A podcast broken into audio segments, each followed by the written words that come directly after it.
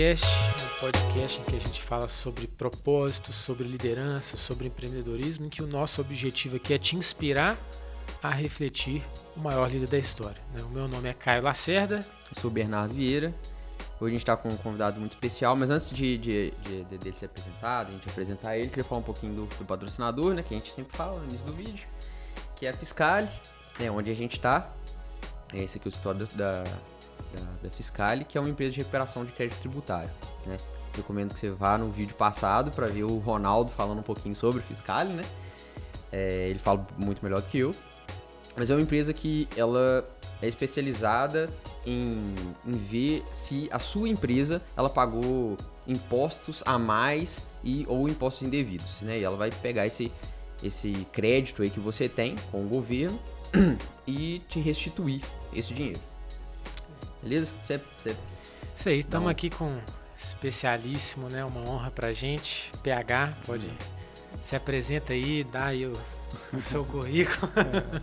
Primeiro, obrigado, obrigado pelo convite. Uma, uma, uma honra poder estar aqui conversando com vocês. Parabéns pela iniciativa.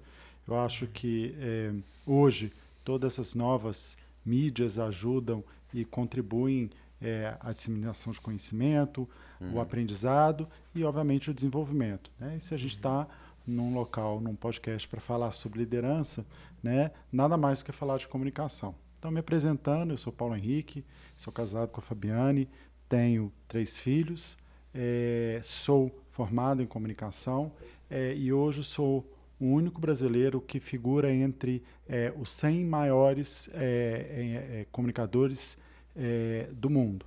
Né? Durante seis anos eu, eu estou nessa lista, representando aí o Brasil e representando a comunicação brasileira. eu sempre dediquei a minha carreira inteira à área de comunicação.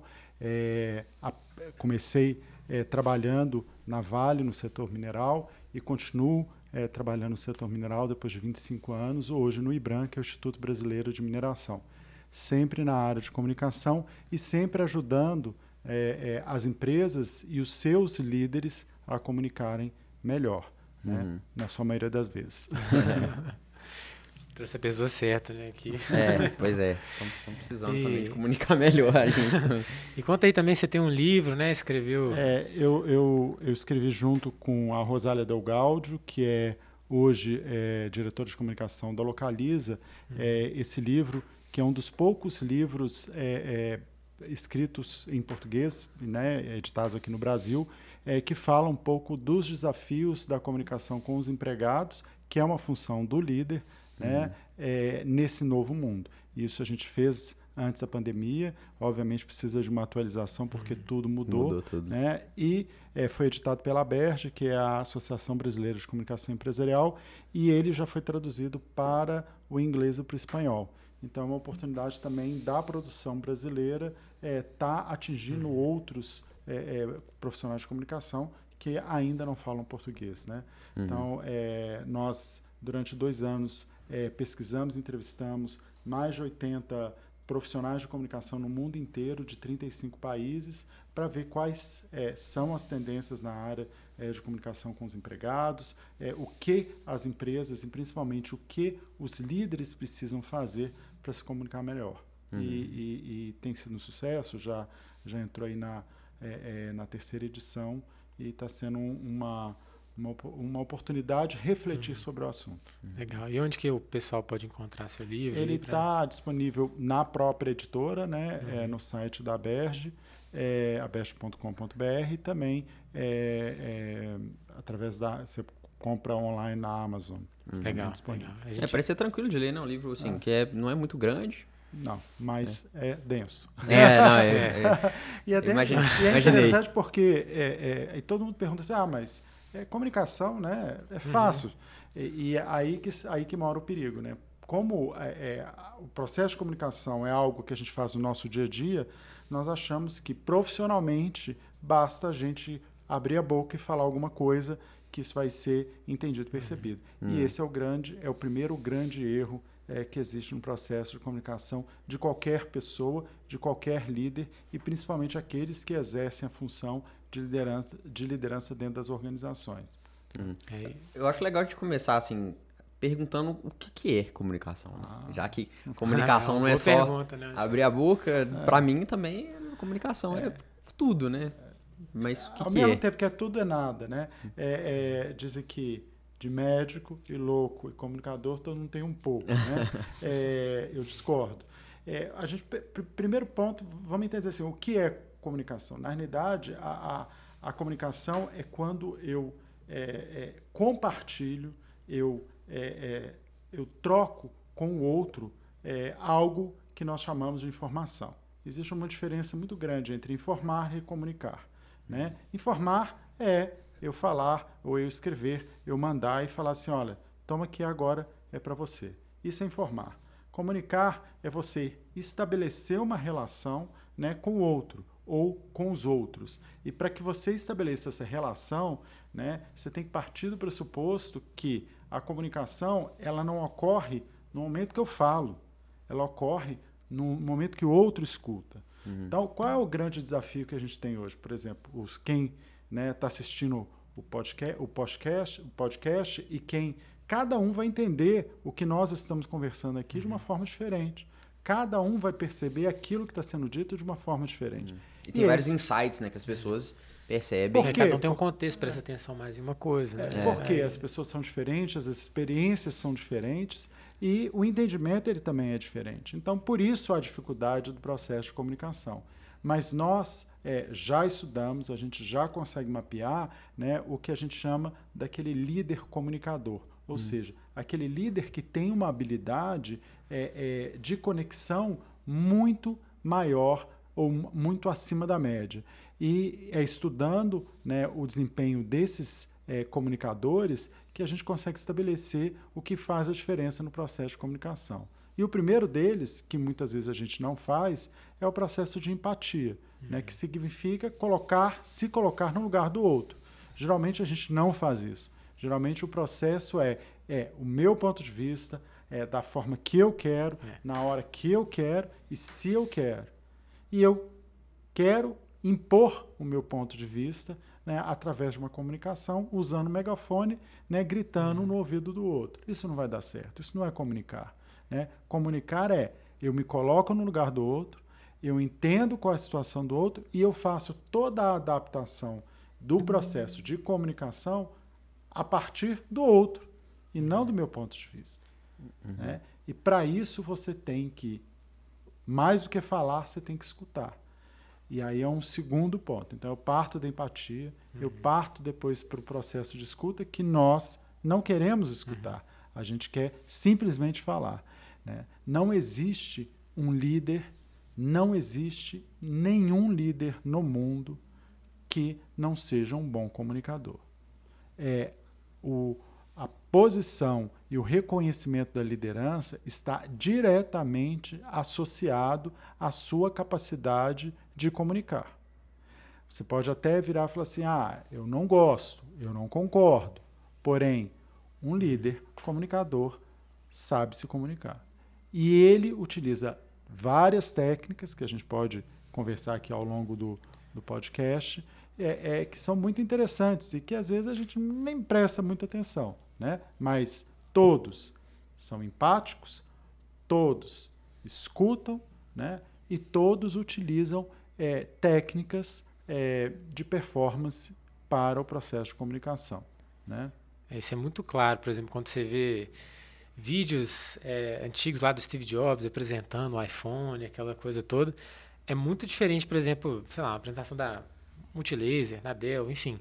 A Apple, você vê uma apresentação dela, você fica assim, eu preciso disso agora. E não uhum. simplesmente pelo telefone, mas por tudo aquilo que aquilo representa, ele consegue te instigar. Não, o cara te forma... apresenta um mundo diferente, né? Ele consegue é, e, e nem sempre, ele sempre tava, estava, né? é, com uma roupa né, é, é, neutra. É, ele utilizava recursos muito simples de tecnologia, porém efetivos. Hum. Então, a gente mistura muito né, é, é, essa capacidade com é, uso de tecnologia. Uhum. Ah, é porque eu não tenho PowerPoint, aí meu PowerPoint tem que ser animado, aí tem que entrar figura, é por uhum. isso. Não, é, é, não é isso. Né? Acho que quando o cara faz muita firula também, né? Igual eu estava falando do, do Steve Jobs com a roupa neutra, acaba que a atenção ela não é voltada para o produto, né? É voltada pro, pro, pro cara que está apresentando. Então você tira a atenção do produto que você está vendendo e coloca a atenção em você, que não é o, né, o, o principal ali do, todo, da apresentação, né? Uma, uma característica de todo bom é, é, é, líder comunicador é que ele cria para ele é, um, é, é, uma característica, ele cria um formato de comunicação que nós acabamos identificando e nós acabamos reconhecendo. Né? Você disse, olha, o Steve Jobs, né, são roupa neutra, ele se posicionava, era só ele no palco. É, não é da época de vocês, mas um dos grandes comunicadores brasileiros foi o Chacrinha. Né? Se você for lá e der um Google e saber quem foi o Chacrinha, ele foi é, é, o precursor aí do, do, do, do, programa de auditório na televisão. Ele se vestia como muita cor, ele distribuía bacalhau né, para os participantes, ele tinha uma buzina que quem ia cantar e ainda tinha o troféu abacaxi. Então você, você pensa assim, mas pô, era um estilo, ele criou um estilo. Uhum. Então, bons comunicadores né? Aí vai uma característica, eles têm o seu estilo. E não existe certo ou errado. Existe o estilo que é adequado para aquele momento ou para aquela finalidade. Né? Um bom comunicador, além de saber, né, é, é, de se colocar no lugar do outro, de saber ouvir, ele tem uma terceira característica. Toda a comunicação dele é intencional ele não começa a se comunicar sem saber aonde ele quer chegar. E para isso, ele apresenta uma quarta característica que ele se prepara. Né? É óbvio que uma pessoa que tem uma habilidade, é, é, ela precisa de menos preparo, né? ela precisa de menos tempo para se preparar, mas todos se preparam. E esse processo de preparação também está relacionado à, à escolha né? O que eu vou falar, quando eu vou falar, aonde eu vou andar, para onde eu vou olhar e quais são as informações que eu vou repassar. E você não começa nenhuma comunicação sem saber por que você está fazendo aquilo. Qual é o seu objetivo? Você quer engajar as pessoas? Você quer aumentar venda? Você quer é, é, é, é ampliar o conhecimento é, daquele assunto? Qual é o objetivo da comunicação? Né? Depende muito do público que você está também, o, depende, o alvo, né? É, depende do público, depende dos seus objetivos e o que está por trás deste processo. É óbvio que a gente aqui está partindo para quase assim, estou fazendo uma palestra, mas pode ser numa reunião com o seu grupo de liderados, né? Pode ser uma comunicação com a sua família, né? Pode ser com a sua esposa, né? Com seu marido, com seu cônjuge, com seus filhos. Então Todo bom comunicador sabe que tem um objetivo. Qual é o meu objetivo? E aí, a partir desse objetivo, que você começa. Me coloco no lugar do outro, tenho empatia, eu me preparo, né? crio um estilo de comunicação que você pode pegar, eles são é, é, frequentes. Né? É, grandes líderes hoje, né? É, presidentes, ex-presidentes, líderes religiosos, todos tem um traço, uma característica. Se você é, ouvir, não só, você pode até distorcer a fala, né? Uhum. Se você é, é, ouvir, é, por exemplo, o Barack Obama falando, você conhece o estilo, né? Se você escuta, por exemplo, o Papa Francisco, ele tem um estilo, uhum. né? Então são vários estilos desses líderes que sabem se comunicar muito bem. E aí, é, entrando uma coisa, né, Bernardo, você comentou, é, primeiro que a comunicação ela é muito pouco aquilo que é dito, muito pouco, você não consegue absorver tudo que é dito, ele é principalmente o tom de voz e principalmente a sua postura. Então, existe uma diferença de profissionais, é, de líderes que é, gesticulam muito, né, hum. de líderes que não gesticulam nada, líderes que, quando estão falando, eles, eles é, ficam numa posição mais tensa, né? porque essa expressão facial e os seus gestos, eles somam para uma melhor compreensão. Por que é difícil, por exemplo, a gente ter uma compreensão total daquilo que está sendo dito numa mensagem no, no WhatsApp? Mas você não tem um tom de voz, né? Você não é. tem nada disso. Nada. Você não, não sabe então, se a então pessoa tá brigando com você, não, você não sabe é, se a pessoa não, tá falando. Muita gente no trabalho às vezes manda uma mensagem, a pessoa fica assim, nossa, a pessoa tá com raiva de mim, porque mandou só com ponto, mas na verdade não tinha nada a ver, né? Não assim, tem nada a ver. É. Por isso que nós precisamos, é, quanto mais é, é, quanto mais contato você tem e todos os seus sentidos são estimulados, você consegue ter uma captação maior. Qual o desafio que a gente está vivendo hoje? Né? Boa parte ainda é, é, dos trabalhadores que podem e que precisam estão em home office. É, você, de um dia para o outro, em menos de uma semana, você transformou gestores que nunca utilizavam é, é, aparatos tecnológicos, passaram a ter que fazer isso, e pior, passaram a ter que fazer isso e fazer a gestão da sua equipe através disso. Uhum. Né? É, a, a, qualquer empresa ela é forjada no controle. Né? Então, o que, que, é o controle? Você tem um organograma, você sabe quantos uhum. empregados tem, você sabe qual é o seu orçamento, você sabe a hora que eles chegam e a hora que eles vão embora. E de repente falaram assim aqui, você trabalha de casa. Né? Uhum. É, você acha que algum é, líder foi, algum gerente foi preparado para fazer essa gestão. Não foi. É, aqui não é a, a, vida pessoal invadiu o trabalho. Aqui é o trabalho invadiu a sua casa. Ah. E isso não é home office, né? A gente não está em home office, porque o que, que, se pressupõe no home office? Pressupõe que você tem um local adequado, uma estrutura ah. adequada e que o restante do seu círculo familiar esteja tá na sua vida normal. Ah. Uhum. Eles não estavam na vida normal. Então, você passou a ter que compartilhar a sua casa né, é, com os outros que moram ali e todo mundo tentando trabalhar. E aí eu, eu trago uma curiosidade, né? É, é, antes da pandemia, se alguém estivesse trabalhando de casa, isso não era muito bem aceito. É, não, né? não, não, era muito bem visto. Se eu falasse que é, eu, você vai fazer um, um, um treinamento à distância, você fala, ah, não é a mesma coisa se uhum. tivesse presencial. Isso até menospreza. Mal preparada. É. Eu lembro é. na faculdade, matéria online, era, o pessoal desprezava. É. Né? E se eu falasse que, olha, tem um congresso e tem um palestrante que vai entrar por videoconferência, você fala assim, olha, ele não está prestigiando o congresso. É, exatamente. O que aconteceu em uma semana? Acabou. Isso tudo foi por água abaixo, passou a ser e a gente é, passou a viver uma conexão muito maior. E qual, e qual a dificuldade do líder? É que ele não foi capacitado, ele não foi treinado, ele não foi preparado, não deu tempo dele entender como que eu faço uma gestão de é, é, distância. Pegou todo mundo desprevenido, né? De uma hora para outra eles tiveram que criar, adaptar novas habilidades que é. ninguém tinha, né? Agora, a tecnologia ela já existia. É, já. Zoom já existia, Teams já existia, é, Google Meet já existia. Skype desde Skype, lá de trás. Só que não era usado na é, intensidade que se usa hoje. Uhum. Agora, muda alguma coisa? Óbvio que muda. Ela muda porque antes, eu estou aqui conversando com vocês, eu consigo ter né, é, uma composição maior. Hoje, a gente conversa com um quadrinho assim, ó.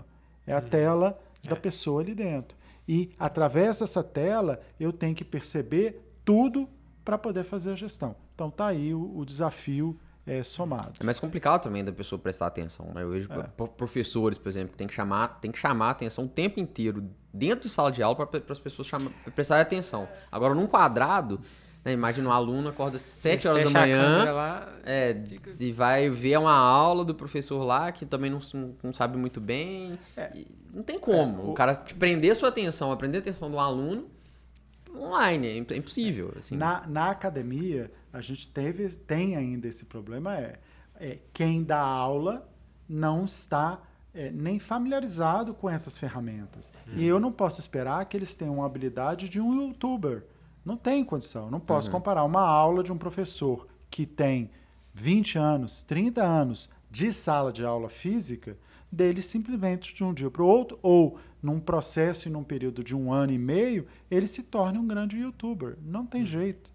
Não, não, isso não vai acontecer. Uhum. Né? O, nosso sistema educacional ele até é, tem demorado a mudar. Né? Uhum. É, o modelo é ainda da época dos meus filhos, é muito parecido da época que eu estudei. A gente tem, tem, tem alguma coisa errada. Uhum. Né? Eu então... tinha um professor, inclusive, que ele falava que ele acreditava que o trabalho do professor ia mudar tanto a ponto de que não existia mais aula ao vivo. né? E a gente já vê um monte de curso que tem na internet. Ele fala assim, ó, agora vai acontecer assim, eu vou lá gravar um curso pro para a faculdade e tal, para o FMG e para o IBMEC. E vai passar o mesmo for, curso para sempre. E pronto, acabou meu meu trabalho ali, né? É. Bom, eu, eu, eu acredito que eu acredito no processo de adaptação, uhum. né? É, eu falo, por exemplo, é, é a, com o fim ou, ou, ou a diminuição é, do número de contágios e esperamos aí, acreditamos que essa pandemia ela vai acabar é, qual, é, qual é a tendência? Né? Uma tentativa de um retorno à vida normal, entre aspas. É, eu acredito que a gente vai ter que conviver com a possibilidade do híbrido.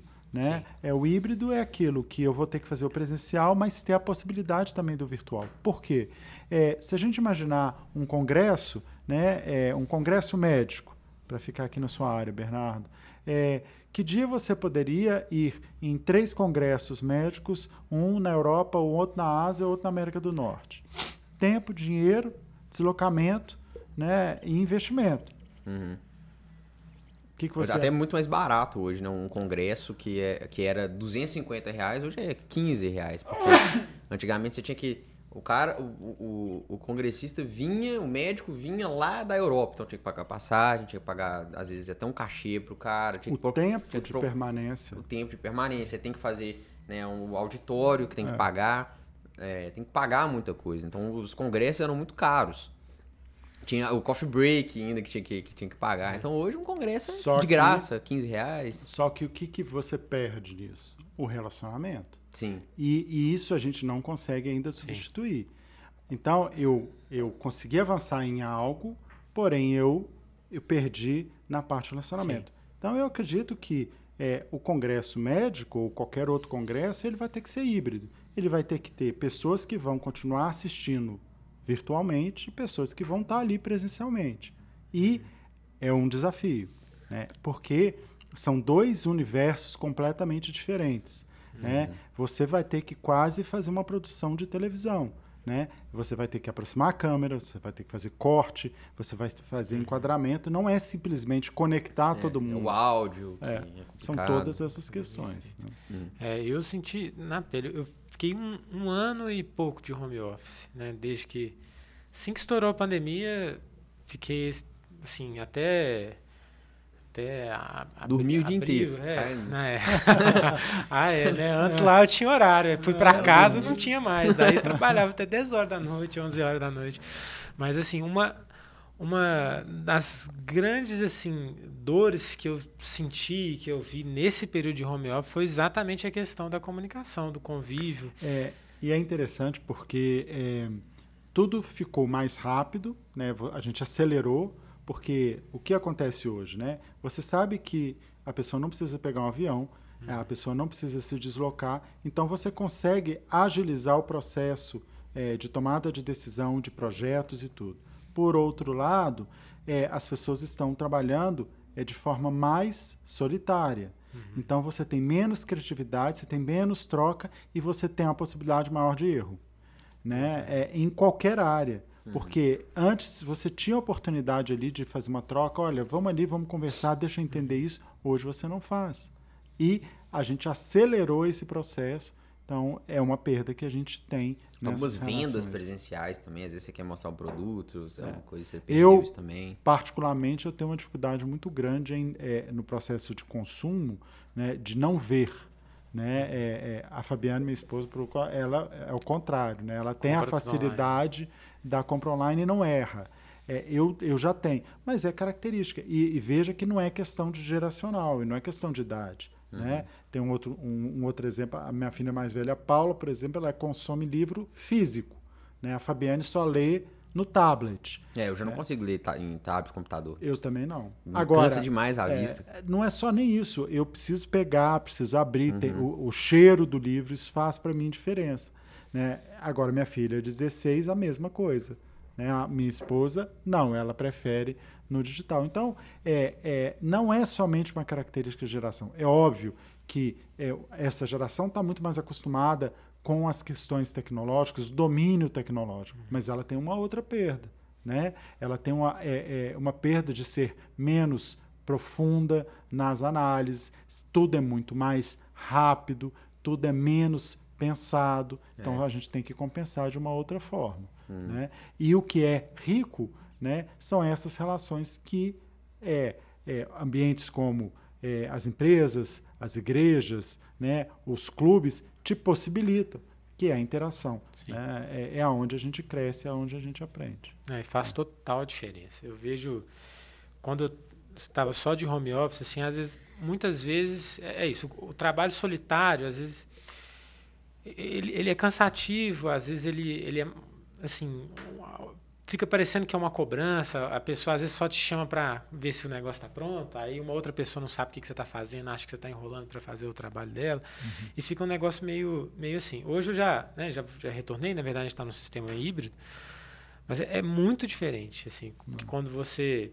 senta, quando você está ali do lado da pessoa e você começa a discutir é, pontos estratégicos ali do que você está preparando, você tem uma troca de ideias, surge pensamentos novos para você incluir nessa apresentação, para você incluir nesse estudo, o trabalho, o trabalho flui muito melhor, né? E fora que você cria ali um certo vínculo, uma amizade com as pessoas ao seu redor ali, então fica uhum. mais leve assim o clima, né?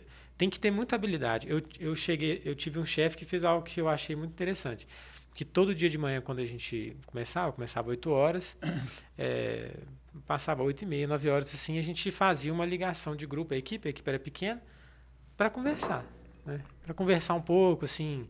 Claro que sempre tinha um objetivo, sempre, sempre tinha o um objetivo é, do, do, trabalho, do jeito que a gente ia fazer, mas sempre acontecia um bate-papo, uma brincadeira, alguma coisa. E isso deixava o clima mais leve para passar o dia. É. Porque quando você estava só o clima de cobrança e você sozinho, é, é desgastante, né? É... Esse, esse seu ex-chefe, na realidade, ele aprendeu algo que todo líder tem que aprender, que se mudou, você tem que mudar a forma que você conduz. Você não pode virtualmente conduzir a sua comunicação ou a sua gestão da forma que você fazia presencial. Uhum. Né? É, é, eu já ouvi relatos positivos de líderes, por exemplo, que é, é perceberam que as pessoas estavam em sofrimento, perceberam que é, as pessoas estavam passando por dificuldade, então ele resolveu, é, dentro da rotina dele, ligar para as pessoas.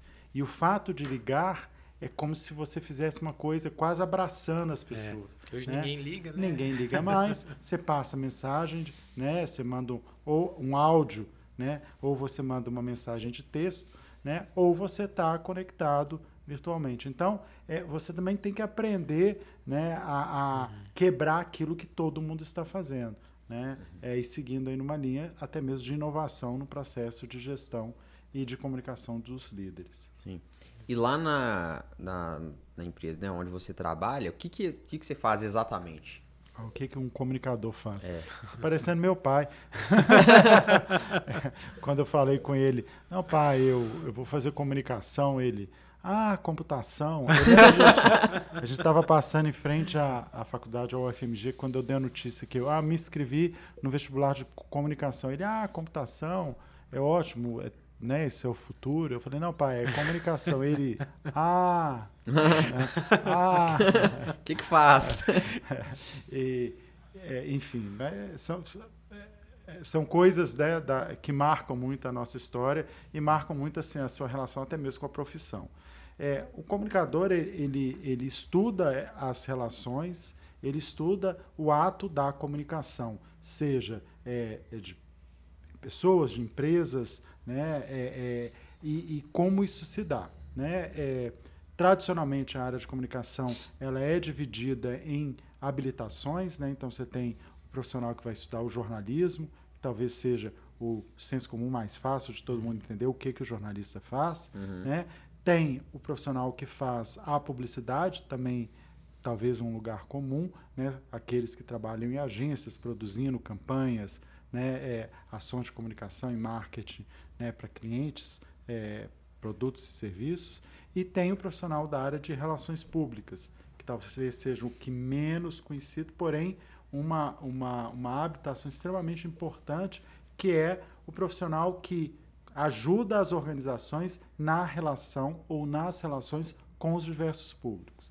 Então, você, dependendo da faculdade, você vai fazer e, e, e, e é, todas essas três profissionais acabam podendo também trabalhar, trabalhar dentro das organizações, né? É, com assessoria de imprensa, com trabalho junto a agências de publicidade, né, fazendo essa demanda para serviços especializados ou atividades né, é, é, e planejamento na área de relações públicas, que é pensar, ah, tudo bem, né, você vindo aí da área hospitalar, quais são os públicos né, é, é uhum. que o hospital se relaciona? Com certeza lá você vai ter uma assessoria de imprensa, lá você vai ter alguém que vai assessorar na comunicação com os empregados, alguém que vai orientar os eventos, né? Então essa é a função, né?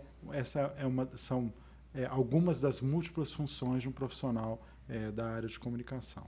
É, não é simplesmente comunicar, você fazer o uhum. processo, mas muitas vezes você assessorar essas pessoas no processo de comunicação. Então, a experiência que a gente acaba tendo, né, além de fazer a comunicação, né, assessorar líderes a se tornarem melhores, é, me, é, melhores comunicadores.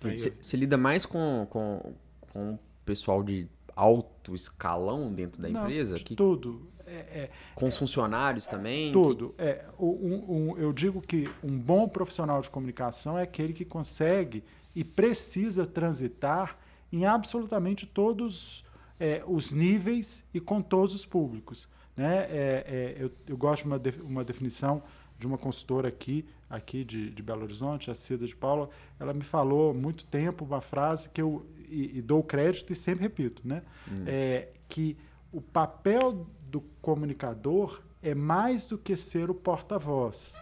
Né? Ele deve portar as vozes de outros públicos para dentro das empresas. Uhum. Então, é muito mais eu escutar, e para você escutar, você precisa se relacionar para que aquela empresa, aquela organização possa criar as estratégias corretas para o relacionamento com os seus públicos. É, isso é muito importante. Assim, eu, trabalho, eu, eu, vejo direitinho assim que no meu lado trabalho relações com investidores. Eu também trabalhei com relações com investidores em outras empresas. É, também eu na área de fusões e aquisições, né, em vez de conversar com investidores, né, a gente é o investidor, conversa com os donos de hospitais ou com os assessores. Tem uma área do meu lado que é novos negócios, que conversa muito, por exemplo, com o corpo clínico lá de médicos para trazer melhorias. Tem a área de inovação do meu lado lá também, que para fala muito com os colaboradores, com a autogestão. Então, cada um ali tem um público diferente a gente faz muita apresentação, muita coisa. E a gente vê, assim, o pessoal conversando com a turma de marketing para ajudar, assim, que exatamente esse processo. Assim, ó, aqui nós estamos falando com investidores, a gente precisa ter um foco é, de falar um pouco mais sobre crescimento, rentabilidade, é um público. Aí a área de novos negócios do meu lado lá tem que tem um relacionamento muito forte com o corpo clínico do hospital. Já é outro papo. Eles não querem saber do quanto que a empresa está sendo eficiente financeiramente. É, já é o quanto a empresa está sendo favorável ao cuidado médico, ao cuidado do paciente. Então é muito, a gente, eu vejo no trabalho o quão importante é saber com quem você está é, falando. Com quem você está falando. Mas não é um com quem você está falando, né? Você sabe com quem você está falando, não. É com quem você está é. falando para que você tenha uma comunicação é, de resultado. Porque se você é, é, é estrutura uma comunicação, por exemplo, uma comunicação financeira, para alguém que está mais interessado nas questões sociais. você não vai conversar com essa conversa. pessoa, né? Você não vai, você não vai ter resultado. Isso é muito comum. Quantas vezes vocês já viram, seja reuniões, seja em palestras, que aquilo que está sendo dito não é aquilo que tem interesse por uhum. aqueles que estão interagindo. Então, é, é, é, é esse o papel né, é, do profissional de comunicação: ajudar é, os executivos, ajudar as organizações a fazer, a, a ter uma comunicação mais eficiente nessas relações. É, é complexo, porque toda comunicação ela é complexa, porque ela é humana. Uhum. Né? Então, a gente já parte do pressuposto que é, aquilo que vai ser dito não vai ser compreendido por todos da mesma forma. Então, o desafio nosso é trabalhar com clareza, trabalhar com consistência, buscar uma frequência né, para que você consiga criar essa narrativa. Tudo baseado em fatos e na realidade. Né? É, é a, a, comunicação de baixa qualidade não é aquela quali é, não é, na minha opinião, uma, uma comunicação é, é que foi feita que está ruim. É aquela que não é baseada na verdade. Porque é, na narrativa tudo passa. Né? Eu posso falar o que eu quiser. Uhum. Agora, a minha fala, né, a minha comunicação, ela tem que ser baseada naquilo que eu faço. Né? Se não é baseado naquilo que eu faço, né, é palavras ao vento. E essas palavras, elas não têm, é, é, elas são rapidamente destruídas quando há um contato e uma experiência né, é, com aquela marca, com, aquele produto ou até mesmo com aquele é, é, profissional. Uhum, entendi. O PH, então, é, queria saber, cara, como que você chegou nesse negócio de comunicação? Porque, assim, né, sem, sem, sem ofender, mas eu, não, eu acho que você é o primeiro comunicador que eu conheço. tô precisando te apresentar é, mais gente. Eu tô pensando. É, não conheço nenhum comunicador. Não é pessoa, não, eu, faço, eu sou comunicador.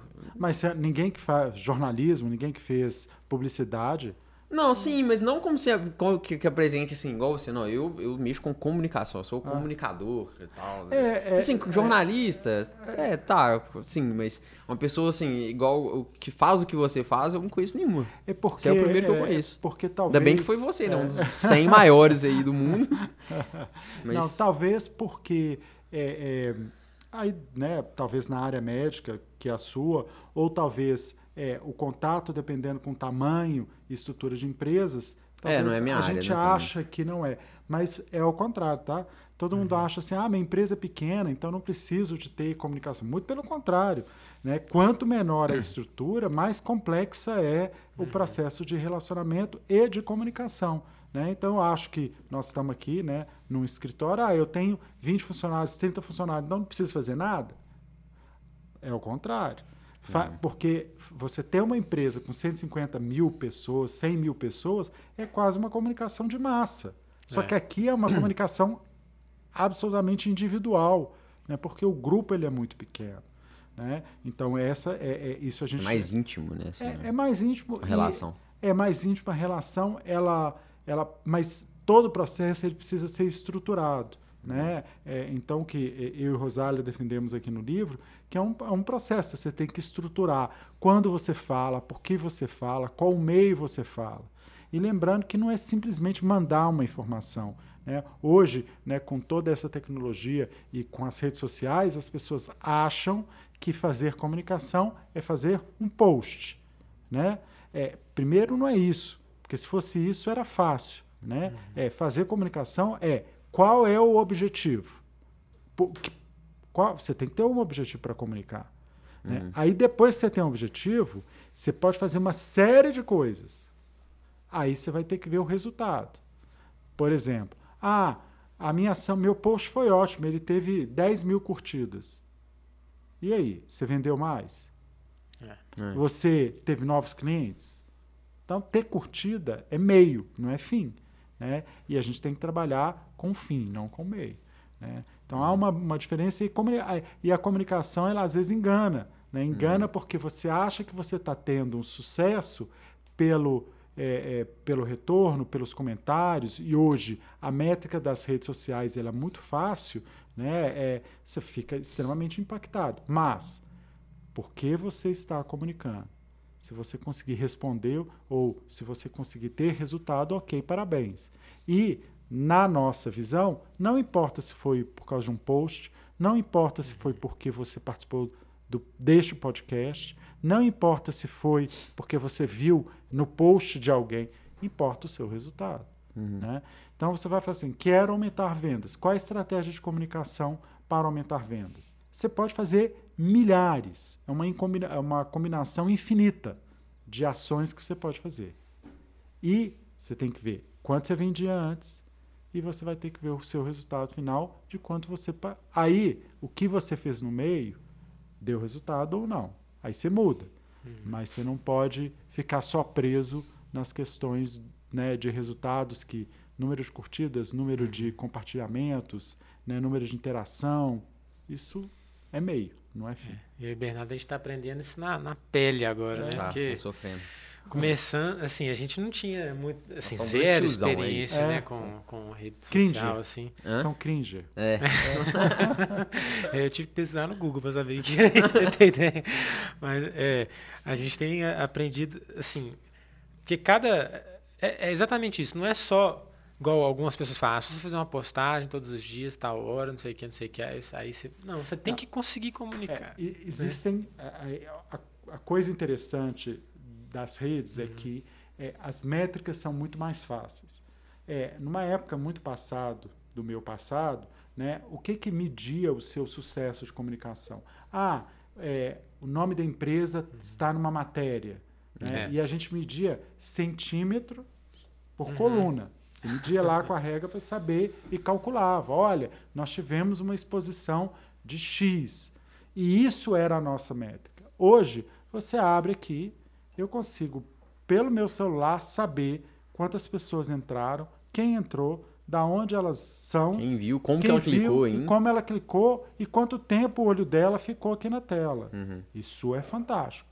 Mas a máxima de que é, o simples fato da pessoa ter clicado, ela, ela não significa que ela teve resultado. E aí eu vou, vou dar um exemplo recente, né, para vocês ficarem impactados, já que vocês são cringer e não conhecem o que é. Vocês- têm conta no TikTok? Temos. A gente Ah. é, criamos pro podcast, porque É, não tinha, não. um pouquinho, é. A gente É, depois eu vou mandar para vocês um link. Eu escrevi um, um, um- um artigo, né, que está também lá no, no site da Berge, é, é, que eu, eu me senti velho, né? É, primeiro, é, a Paula virou para mim, pai, você tem Facebook? Né? Isso é coisa de velho. né? E, e, e, na sequência eu, eu levei minha filha mais nova, que é a Lara, há uns dois anos, dois anos atrás, exatamente, no encontrinho do TikTok. Aí eu perguntei, o que é TikTok? E quando eu vi as dancinhas do TikTok, eu fui na Praça da Liberdade, eles se encontraram e eu fui quase numa fazendo uma pesquisa, né? Entender o que estava acontecendo ali. E eu falei, ó, essa será a rede do futuro, né? Por quê? Porque eu acredito que a rede envelhece com as pessoas. Sim. Você não quer estar na rede que seus pais estão. Então, os meus filhos não querem estar onde eu estou. Eu posso invadir a rede dele. Ele tem, eles têm hoje, inclusive, perfis para os pais, né? Perfil para o pai, que ele não posta nada, e um perfil, é, é sério, todos têm. Né? Um perfil lá que ele posta uma vez ou dois e o pai fica feliz, e o resto que só os amigos têm. Você não quer sair de braço dado né, com seus pais no shopping. Não, não quer. E aí eu não quero meu pai vendo o que eu estou postando ou vendo que. Bom, aí para dar o exemplo, a, a minha filha Lara, ela acampou. Fez um acampamento com duas amigas, fizeram um vídeo né, e postaram no TikTok há umas duas semanas atrás. Aí ela me mandou o resultado. Então, o vídeo com menos, com 4, 5 dias teve 225 mil visualizações. Que isso. Pode contratar ela. teve 70 mil curtidas Uau. e teve é, 2.003 comentários. É. Que isso. Eu e o Caio estamos precisando de acampar. Nós estamos precisando de acampar. Não, por quê? Ela nasceu no mundo TikTok. É. Então ela nasceu, ela sabe o que fazer. Nós não, nós estamos aprendendo. Né? Então eu, eu, eu sou um estranho pro, né? O meu olhar é um olhar estranho ainda. Então, para ela isso é muito mais fácil. E ela fez. E ela aprende. E ninguém sentou e ensinou para ela fazer. Ela foi vendo o que, que funciona. E ela não postou com a intenção de ter isso, mas ela teve esse resultado. É, a gente também é um pouco estranho. é algo- É, assim, pra, a pra gente, gente é como um mundo bizarro. Porque a gente posta um negócio, fala, não, esse aqui vai, vai ser massa. Aí dá nada de visualização. É. Aí um do nada deu. Um nosso lá deu 50 mil, 50 mil visualizações. Do nada, não sabemos porquê. Não, tudo falando. tem uma explicação. É. Não, Só a gente, só. A não, gente não, não, consegue entender não. que. É, não é. vamos culpar apenas os algoritmos, Aham. mas é, a nossa experiência, da mesma forma que é, nós da área de comunicação, que é também um estudo nosso, né? A gente sabe, por exemplo, é, aonde é melhor, é, qual é, aonde coloca a marca, né? Uhum. Se é na parte superior, se na parte inferior, qual tipo de cor você utiliza, tudo isso influencia. Então, esse estudo a gente teve e a gente estudou. Agora a gente migra para um processo das redes sociais. Então, as redes sociais têm horário, ela tem tamanho, ela uhum. tem é, palavra-chave, ela tem é, é, toda essa configuração para te ajudar e te é, impulsionar, né? para facilitar uhum. o impulsionamento. Então, hoje a gente sabe que algumas redes usam algoritmos. O que, que é isso? Ela limita, né, é, além dos algoritmos, ela também ela, ela usa uma limitação de alcance do seu da sua publicação. Por quê? Porque o ganha-pão dessa rede se chama publicidade. Uhum. Então, assim, você quer impulsionar, você paga. Você paga. O custo é muito barato, muito barato comparado com uma mídia tradicional. E o resultado é muito mais fácil de você mensurar. Sim. Né? Diferente de. É, quantas pessoas leram a matéria no jornal? É isso aí. Quantas pessoas assistiram um programa de televisão? Isso uhum. é uma estimativa. Isso não é uma certeza. Mas aqui, né, a gente consegue exatamente. saber exatamente quantas pessoas é, interagiram, tiveram ação e etc. É, e a gente vê, a gente viu até que o público do Instagram não é exatamente o mesmo do TikTok, que não. a gente tem reparado. Cada, cada, cada rede tem as suas características uhum. de como ela é estruturada, de como ela funciona e qual é o público. Uhum. Então, é, por exemplo, uma rede profissional, né, você vai lá para o LinkedIn. Sim. Talvez o perfil de vocês esteja muito mais no LinkedIn do que nas outras. Uhum. Porém, o LinkedIn não tem a mesma é, números e os mesmos alvoroço uhum, né, do que um Instagram, do que é, uhum. um Facebook, que é coisa de velho. Né? é, vocês não pegaram, mas é, é, o Orkut aconteceu isso. Ele ficou velho e as uhum. pessoas saíram de lá. É, né? A gente vê, por exemplo, que no Instagram, o que deu mais ibope, às vezes são vídeos que falam é, sobre é, lições de vida, assim, coisas propósito. que. Propósito, sobre questões de empreendedorismo, uma coisa que a gente foca mesmo. E no TikTok, eles não deram tanto ibope assim. O que não, deu mais ibope no TikTok, olha só, foi um vídeo que um dos convidados, que ele foi militar e tal, e ele falou que no exército é, as mulheres são muito respeitadas. É, são é muito igualitário, assim. É, falou isso, só isso. E no, no Instagram, esse vídeo assim, deu ok, é, nada deu, demais. duas mil visualizações. No, no TikTok. 51, estamos com 51 já. No TikTok, aquilo que aos nossos olhos nada demais virou uma briga política nos comentários sem fim. E aí o vídeo foi super impulsionado pelo TikTok, já tem foi. lá mais de 50 mil visualizações.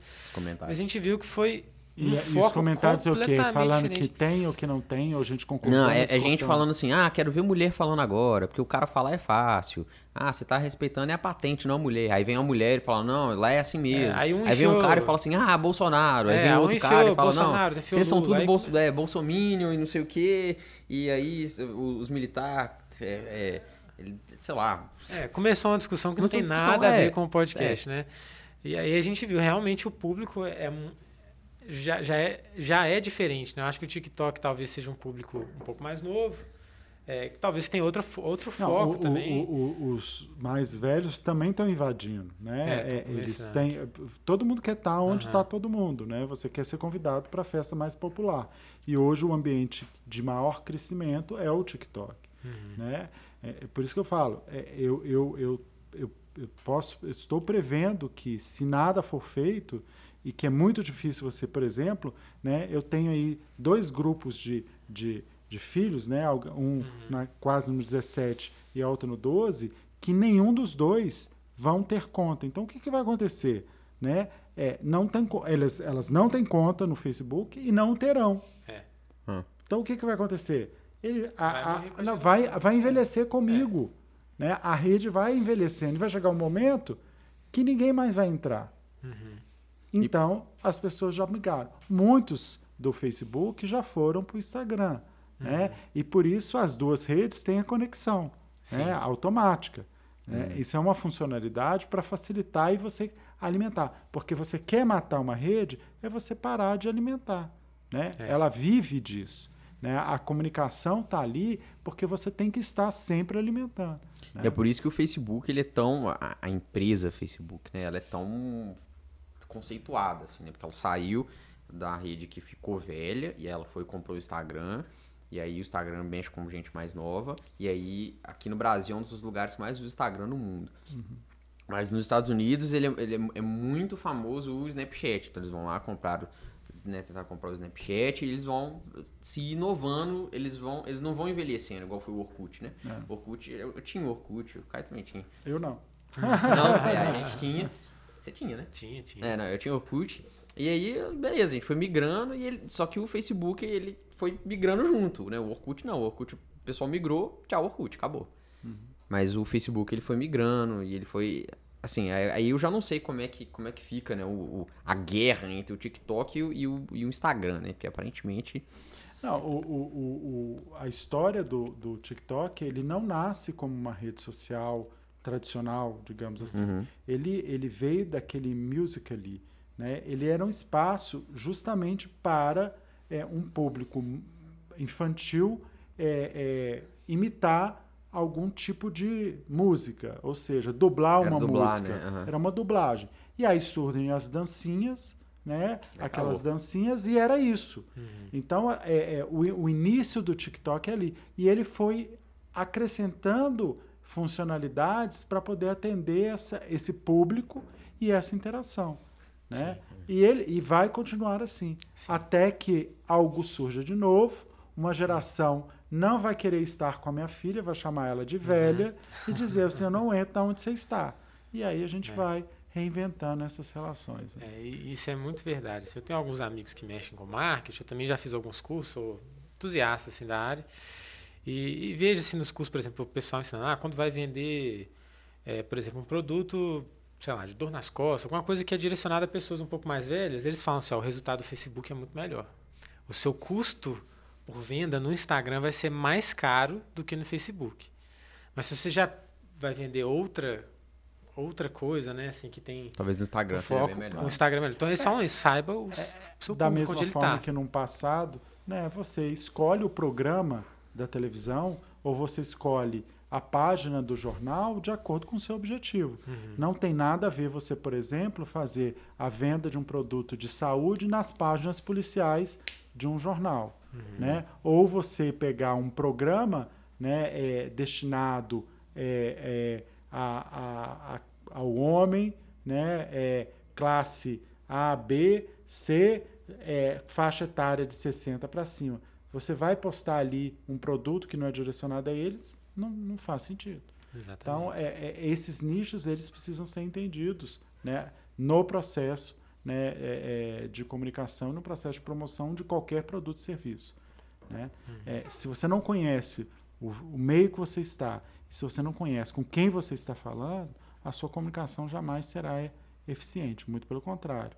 Né? Ela, você vai errar, você vai Sim. ter dificuldade de se comunicar bem.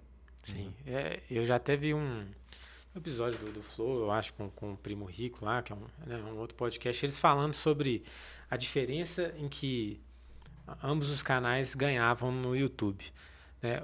Um, um, é um podcast assim, é, ele é generalista, assim, ele não. Ele é mais focado no convidado, ao invés é, de um ele, tema. Ele não tem um tema, ele não é liderança, ele é o convidado que tiver ali, né? Uma pessoa famosa, uma pessoa referência, enfim, mas pode surgir qualquer assunto. Enquanto o Primo Rico que foi ali, ele é um cara focado 100% em finanças e investimentos, né? E eles estavam falando que os números de visualização do Flow são muito maiores que do Primo Rico. Entretanto, eles ganham menos. Por quê? O que, que, eles, que, que, que, eles falaram lá que eu achei interessante?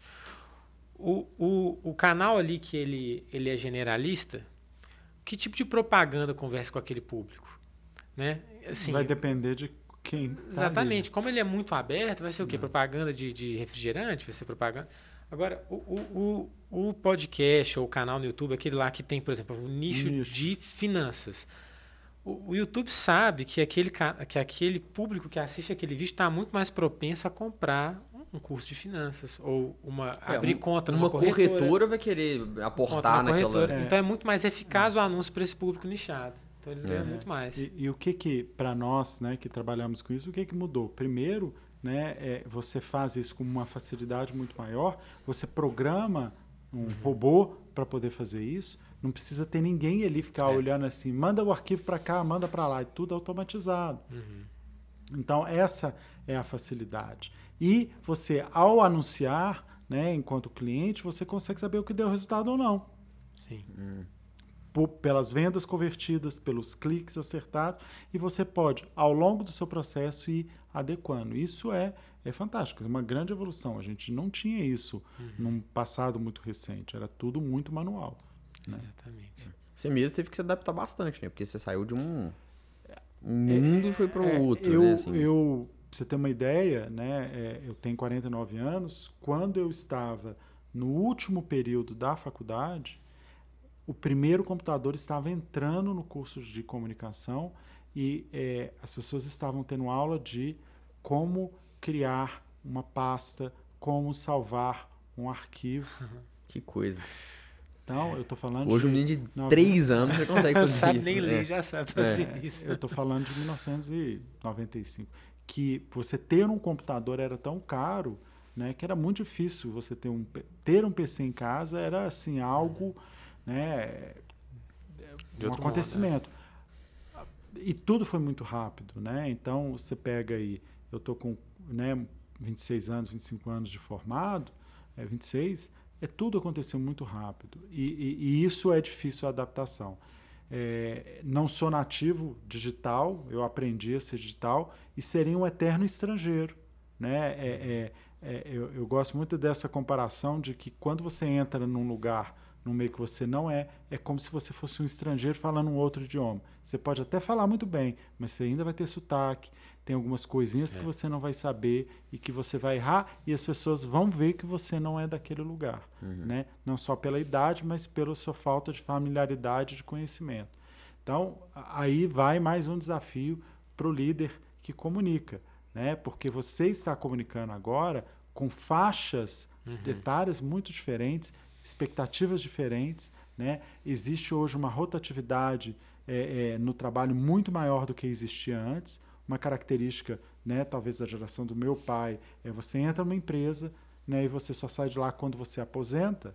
Então a sua vida inteira é uma única referência, né? É, pega você quanto quanto tempo você está no mercado e com quantos lugares você já foi, né? É, é, então é uma relação diferente e essa relação diferente pressupõe que o para liderar esses tipos, né, de perfis, ele é tá- tem que ser uma comunicação diferenciada e um líder diferenciado. Sim, um, um- um grande exemplo assim, que eu tenho de líder que faz exatamente isso é o apóstolo Paulo. Né? Na Bíblia te- tem aquele texto que fala, que Paulo fala assim, me fiz grego para com os gregos, judeus para com os judeus, né? E ele, ele fala exatamente a adaptação que ele tinha para falar com, Qualquer público. com né? qualquer público, né? Isso é tão antigo quanto É. né, é, a- o que está relatado ali na Bíblia, e você vê, inclusive, por exemplo, por que o uso de parábolas, né? Por que, que era muito comum?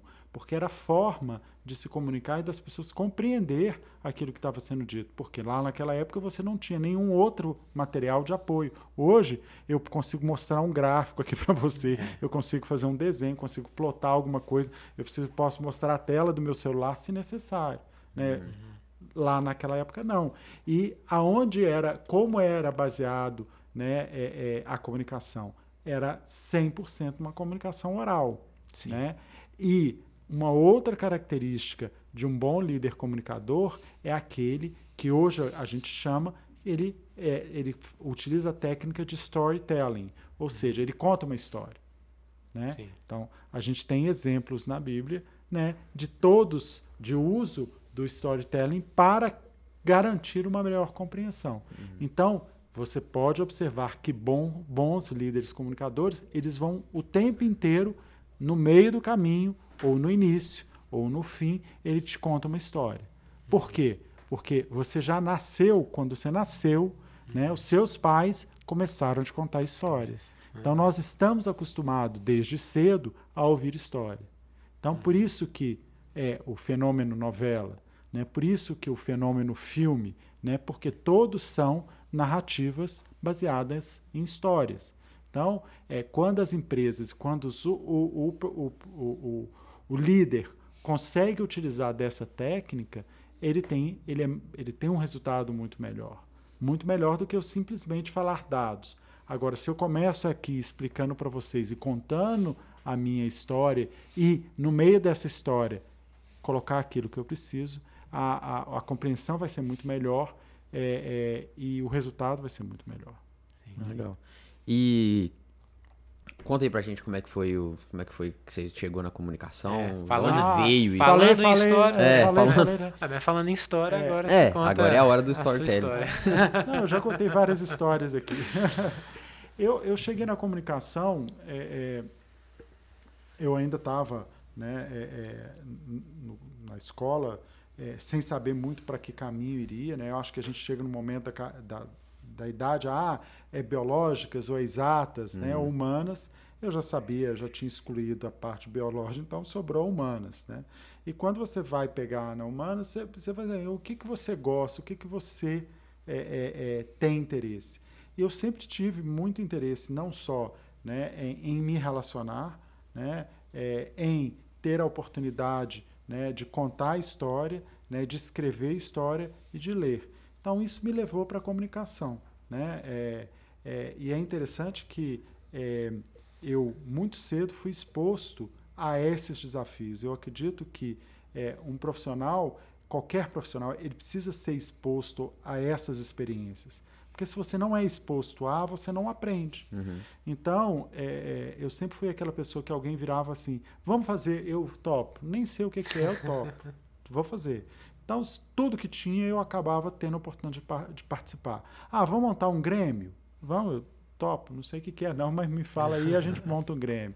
Né? Ah, vamos fazer um grupo de. Vamos, não sei o que, que é também não. E é, com 16 anos eu fiz um intercâmbio.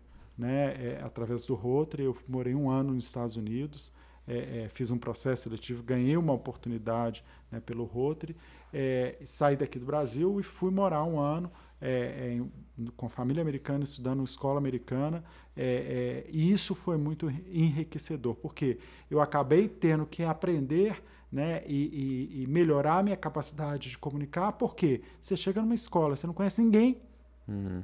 Né? Você, você, tem que arrumar um jeito de... Você tem que um jeito, não só pelo idioma, mas uma questão de sobrevivência. Então eu acabei é, aprimorando a minha habilidade de rapidamente criar uma conexão e me relacionar. E isso, para um profissional de comunicação, isso é importantíssimo. Eu brinco que você pega e conhece um profissional, você pega e fala assim, é, vai ali, né, e faz isso. E quando a pessoa vai ali fazer, ele já conheceu todo mundo, sabe quem que é, quantos filhos tem, já achou alguém que conhece alguém. Que Tem que é ser gente boa também, né? O cara... Não, é, mas é, não é só isso, não. É de gostar de fazer isso. Hum. Então, é, é, é, tem gente que não gosta, né? Tem gente que não tem paciência, para isso que acha que isso não é importante. Para quem está na comunicação, essas interações, essas conexões, elas fazem todo sentido. E aí fiz esse intercâmbio, voltei e comecei a estudar é, é, publicidade na, na PUC é, e decidi trancar. Decidi trancar porque eu queria fazer uma viagem de mochila na Europa. Então, durante dois anos, eu dei aula de inglês de manhã, de tarde, estudava à noite, juntei dinheiro e pus uma mochila nas costas e fui né? Uhum. Primeiro com uma amiga durante três meses e depois ela foi fazer um curso e eu continuei viajando e fiquei um ano viajando hum, é, sem saber aonde eu estaria no dia seguinte. É, e durante esse um ano eu encontrei possivelmente milhares de pessoas, porque você vai encontrando um outro outro. Né? Muitos eu encontrei, reencontrei da época do intercâmbio que eram estrangeiros que também estavam morando na mesma região que eu morei nos Estados Unidos. É, e isso acho que marcou muito a minha vida em função de né, eu quis fazer, eu planejei para fazer, eu me preparei para poder fazer e fui indo, viajando, viajando, viajando. É, não sabia quantos países iria, não sabia quanto tempo exato meu dinheiro iria dar. É, é, tinha planejado Europa e depois eu iria para os Estados Unidos para revisitar a minha família, que eu tinha morado. Uhum. É, quando eu cheguei na Itália, é, um grupo de pessoas que estavam ali, tinham dois brasileiros, dois argentinos, dois australianos, dois ingleses, nem sei. Nós estamos indo para a Grécia. Eu falei, ah, Bora, né? Bora. bora, nunca fui. Fazer nada Inverno, Bora. frio, não tinha ninguém indo para lá, fomos para a Grécia. Aí chegou na Grécia, essa brasileira que eu viajei, a a Kitty, uma grande amiga, ia voltar para estudar em Londres. E eu eles falaram: ah, nós estamos indo para a Turquia. Ah, fazer nada. Vamos Bora, pra bora pra Turquia. Turquia, né? Aí chegou na Turquia, é, esses dois australianos falaram assim: não, a gente acho que a gente quer ir para o Egito. Vamos para o Egito? Eu falei, uai, mas não- vamos, não- vamos para o Egito. Aí pegamos um avião, aquele avião, assim, aquele voo que você olha para o lado e fala assim: meu Deus, para onde eu estou indo? Aí fui para o Egito. Aí chegou no Egito, eles falam: não, agora a gente vai ficar duas semanas, depois a gente vai voltar para a Austrália. Eu falei assim: poxa, né, eu tô aqui no Egito, né? Meu sonho sempre foi conhecer Israel, né? é- Tá pertinho, né? tá Bora. pertinho. Bora pra É. Israel. E aí peguei um, um- um- um ônibus é, no Cairo e falei assim, vou, né? E, e muito engraçado porque essa amiga Kit tinha uma amiga brasileira casada com um israelense chamada Raquel, é, que morava perto de Tel Aviv. Né? Aí eu falei, olha, eu vou, não conheço ninguém mais lá, é, vou trocar aqui um dinheiro, compro uma ficha telefônica, que depois vocês põem na legenda lá o que é uma ficha telefônica, porque o pessoal não vai saber o que é uma ficha telefônica. Eu ligo, se, se, eu ficar, se der para ficar na casa dela, eu fico, se não der, eu vou para Jerusalém. E aí fui para a casa dela, né, é, consegui ligar para ela, ela é uma, uma cena bem interessante, um encontro muito interessante. E aí ela me falou sobre kibbutz, né, que são é, é, comunidades coletivas, primeiro agrárias, depois industriais, é, de Israel, desde a fundação, desde 1947. E ela falou, pô, Paulo Henrique, por que, que você não vai passar um tempo no kibbutz? Eu falei, é, é, não tenho o que fazer, eu Não vou. tô fazendo nada. E Que aí, é, mano. literalmente viagem. E detalhe, meus pais não sabiam onde eu estava, eu tinha 21 anos, não sabiam que cidade eu estava. O combinado era Você se tava der, vivo ou não? não sabiam. Se der, eu ligava uma vez Meu cada Deus. mês, a cada dois meses, se desse. Né? E o resto tudo é onde eu parava, sobrava um dinheiro, comprava um selo, escrevia uma carta e colocava. Duas semanas para chegar. Quando chegava a carta, eu já tinha está, já estava em outro lugar. É, e quando eu fui escolher o lugar para morar, né, você vai numa agência que é, distribui os estrangeiros ali em Israel dentro do kibbutz, é, ela falou, olha, tem uma, uma oportunidade aqui, uma oportunidade aqui aqui. Eu falei, onde que é esse aqui? Não, isso aqui é na fronteira com o Líbano. Eu falei, aqui. 100 metros da fronteira com o Líbano, fui morar num kibbutz chamado é, né? É, fantástica experiência, adorei, né? Fiquei um mês, aí depois voltei, né? Viajei Israel inteiro, depois eu fui, voltei para a Europa, depois da Europa ainda fui para os Estados Unidos para revisitar a família que eu tinha morado há uns anos atrás. Aí quando eu voltei para o Brasil para terminar o curso, né? É, é, acho que Israel impactou tanto que eu falei assim, não, o meu TCC, né, é hoje que se chama TCC, vai ser sobre kibbutz em Israel, né? É, e aí a gente fez um projeto, eu e mais duas pessoas. Aí nós voltamos, né, para fazer a pesquisa em Israel é, é, sobre essa relação de como o, o kibbutz, que é uma organização, né, é, recebe esses estrangeiros não judeus, né, é, como eu e como muitos, e como isso é importante, inclusive, para a, a, a relação com outros países e a consolidação de uma nação e do reconhecimento de uma nação. E eles te receberam Israel. normal lá? Ah, fantasticamente normal. Legal. Nunca me senti tão seguro. Né? Todo mundo é super apavorado quando você vira e fala assim: Nossa, eu morei a 100 metros do Líbano. É, Eu me sinto, me senti mais seguro em Israel do que eu sinto em várias cidades aqui no Brasil. Várias, não tem dúvida. Não tem absolutamente nenhuma. Cara, eu tô dúvida. impressionado, você ficou um ano. cara. Um ano. Eu, fiquei, eu fiz um mochilão, fiquei um mês. Eu falei, nó, rodei pra caramba. Tal. Um É. Não. ano, um ano é bizarro. Não, Eu é, é- é um propósito. Eu, eu tinha ali um objetivo. Eu tinha um objetivo de rodar, né? De rodar, de conhecer, de ter oportunidade, né? É, e é e essa e, a- e essas viagens acaba forçando, talvez, e me ensinando a capacidade de rapidamente fazer essas conexões, né? É, E aí só mais um caso interessante, né, que tudo tem um propósito, né? Tudo acontece por algum motivo. Eu encontrei e todo mundo que eu sempre encontro, eu sempre pego os contatos, né? uhum. né? Porque um dia você este contato será importante na sua vida. É, e antes tudo no papel, hein? Tinha, isso aqui é, não existia, não. Eu perco é. o contato em três horas, é. tranquilo. Não, tudo meu em papel, tudo. É, na época, né? É, agora eu estou meio tecnológico. e eu encontrei uma pessoa, né, num, um americano, num, numa, numa cidade, num albergue em Lugano, na Suíça. Tá?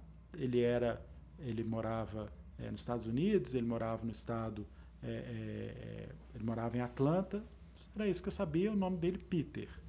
É, eu viajei, viajei, viajei, não tive contato absolutamente nenhum com ele, e eu tive um problema né, fazendo uma conexão nos Estados Unidos, que eu tinha combinado de encontrar com uma pessoa em Atlanta e essa pessoa nunca apareceu, né? Oh. E sumiu, né? É, e eu não tinha nenhum dinheiro, era a minha última parada antes de ir para Nova York e voltar para o Brasil, então depois de um ano você não tem muito dinheiro. É, né? Para ser mais preciso, eu tinha 10 dólares e eu já Nossa. tinha feito a conta. Olha, se eu vou ter que parar, eu vou ter que ficar sexta, sábado, domingo e segunda com 10 dólares, né? Era o último, era o último destino meu, né? Eu, bom, não vou para nenhum hotel, né? É. Porque com a 10 dólares, é, não, eu vou ficar no aeroporto, é. né? Pensei, cheio de mala de mala de um ano. E eu falei, ó, 10 dólares eu vou dividir aqui por 4, né? Acho que dá uns 2 dólares aqui por dia para comer, uhum. né?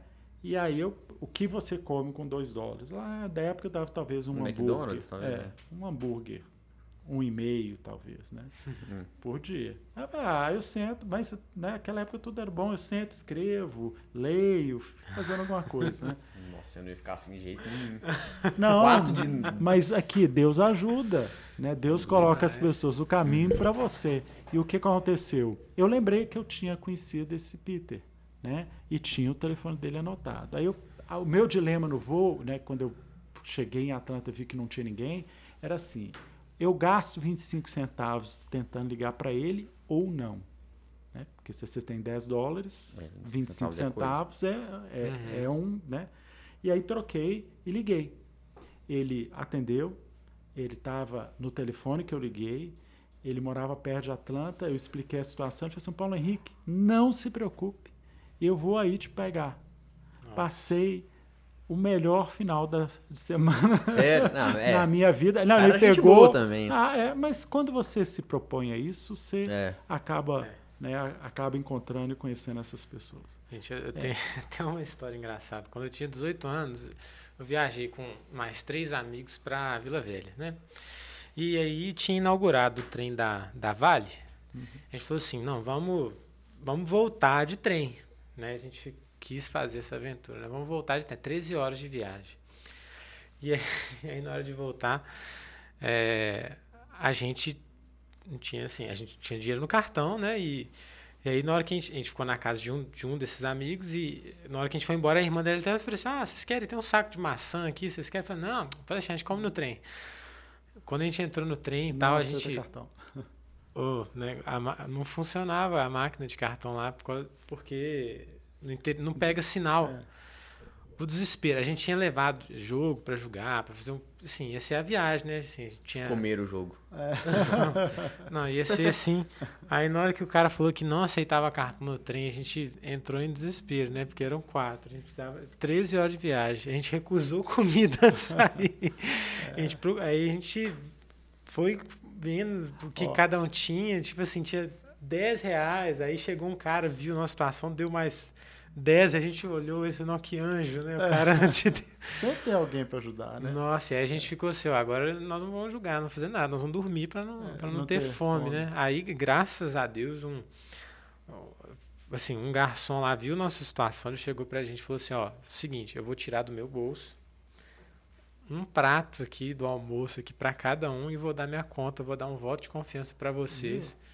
E aí, quando a gente chegou, obviamente, a gente depositou mais ainda do, é. que, do que tinha dado valor, é. porque a ajuda que o cara fez, né? Foi, foi de Deus, assim, que a é. gente. Nossa, desaperto é. que a gente ia passar. Tem bobo. tem que se preparar, né? Mas é só fazendo isso que você se prepara. Se você ficar dentro de casa, É. essas coisas não vão acontecer. Exatamente. É. É bom passar esses perrengues, né? Eles aprenderam, por exemplo, a nunca recusar comida É. antes de viajar. É. Cara, e eu queria, assim, que pra mim mesmo, para o pessoal que tá, tá, tá escutando, que você desse algumas dicas práticas, assim, pra gente, de comunicação, talvez. Não sei, o que, que você achar interessante aí, de. é, né, igual, igual a gente tava conversando, de como pedir um aumento, de como relacionar com o seu colega, como relacionar com o Só chefe. coisa fácil. Só coisa tranquila, é, só, só coisa tranquila. Como relacionar, como se portar, sei lá, com um chefe mais chato, mais. É, é, É é- é- acho que vai sempre na base da- do início da nossa conversa, né? É, a gente tem que ter um entendimento que você comunica com alguém e esse alguém tem algumas características. Então, a primeira coisa, primeira colocação é com quem você está falando, né? É, no sentido de entender quem é essa pessoa para você ter uma comunicação adequada com esta. É, ter um objetivo né, é fundamental quando você é, estrutura um processo de comunicação. Para pedir um aumento, para dar um feedback, né, para poder explicar como as coisas funcionam, tudo tem que ter um objetivo e uma forma de você fazer. É, o que eu sugiro, e a primeira dica, é planejar. Né? E o planejar significa pegar, escrever, pensar é, o que você vai falar, é, e se me perguntarem A, B, C, o que, que eu vou responder. É, geralmente a gente se prepara para falar, às vezes, muito pouco, é, e não pensa na reação que eu vou causar no outro e naquilo que ele vai me perguntar. E quando aquilo que me é perguntado não é aquilo que eu estou preparado, aquilo que eu gostaria de responder, né? você desestabiliza. Então, por isso que é importante esse processo de planejamento. Eu não estou dizendo que você fique é, cinco dias pensando, né? Você pare, estruture, né? E pense. Você não faz isso na hora que você, né? É, é, tá num relacionamento ou busca um relacionamento mais sério, né? É, é, com alguém. Você vai, como é que eu vou abordar, né? Aonde eu vou levar? Nós vamos sair para ir a algum lugar? Isso tudo é você planejando esse momento de uma comunicação. Eu vou pedir ela em namoro, né? Como é que vai ser? Então, tudo tem que ser planejado, porque não é a comunicação não pode ser assim, ah, bateu na minha cabeça, papum, eu falei. Não é isso, né? Porque a probabilidade de erro, a probabilidade de ruído, a probabilidade até de você gerar uma crise é muito grande. É, além de você se preparar, né, você tem que prestar muita atenção é, em tudo principalmente se for é, é, verbal, em tudo além da voz, em tudo além daquilo que você diz. Porque a gente acha que a comunicação é somente aquilo que eu estou dizendo. Né? Como eu disse, a voz, né, a sua roupa, a sua postura, né, elas dizem muito mais do que o conteúdo que está sendo dito. Então, muitas vezes você vai para uma conversa muito séria né, e você está tão nervoso né, que você começa a fazer esse tipo né, de expressão. Ou você não consegue nem olhar no olho da pessoa que você está falando. Isso você precisa treinar. Então, você vai pedir aumento, né? A primeira coisa que você vai, se você vai pedir aumento, se você tomou essa decisão de pedir, né, é saiba explicar por que, que você acha que você merece um aumento. E a explicação não é porque eu preciso. E a explicação não é porque eu trabalho muito. Não- não- a explicação não é porque eu sou melhor. Não é porque o outro ganha mais do que eu. Né? O seu chefe ou a sua chefe vai olhar para você e falar assim: sinto muito. Né? E aquilo que você acha que você estaria fazendo para o bem, você na realidade está impactando a sua carreira, né? você está prejudicando a sua relação. Né? A gente também tem que entender como nós não gostamos de ser questionados né? e, e- e- e enquadrados, né? as pessoas. Eu não posso fazer isso com os outros, né? Então eu vou virar, né? é, vou virar e falar assim, ô, ô, Bernardo, por que, que você deu aumento para o Caio? Hum. Aí você vai falar assim, mas por que você não pega? Não, eu sei que ele me disse. Por que, que ele ganha mais que eu? Eu estou te colocando numa situação que você não gostaria de estar. Né?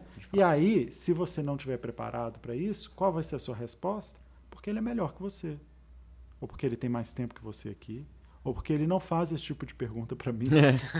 ele não me coloca nessa situação. Agora, é diferente se eu me preparar para fazer uma conversa com você e é, estruturar a minha fala com o objetivo de buscar um aumento. Então, eu posso começar mais ou menos assim: é, Bernardo, é, tudo bom? Eu gostaria de um tempo de conversar com você.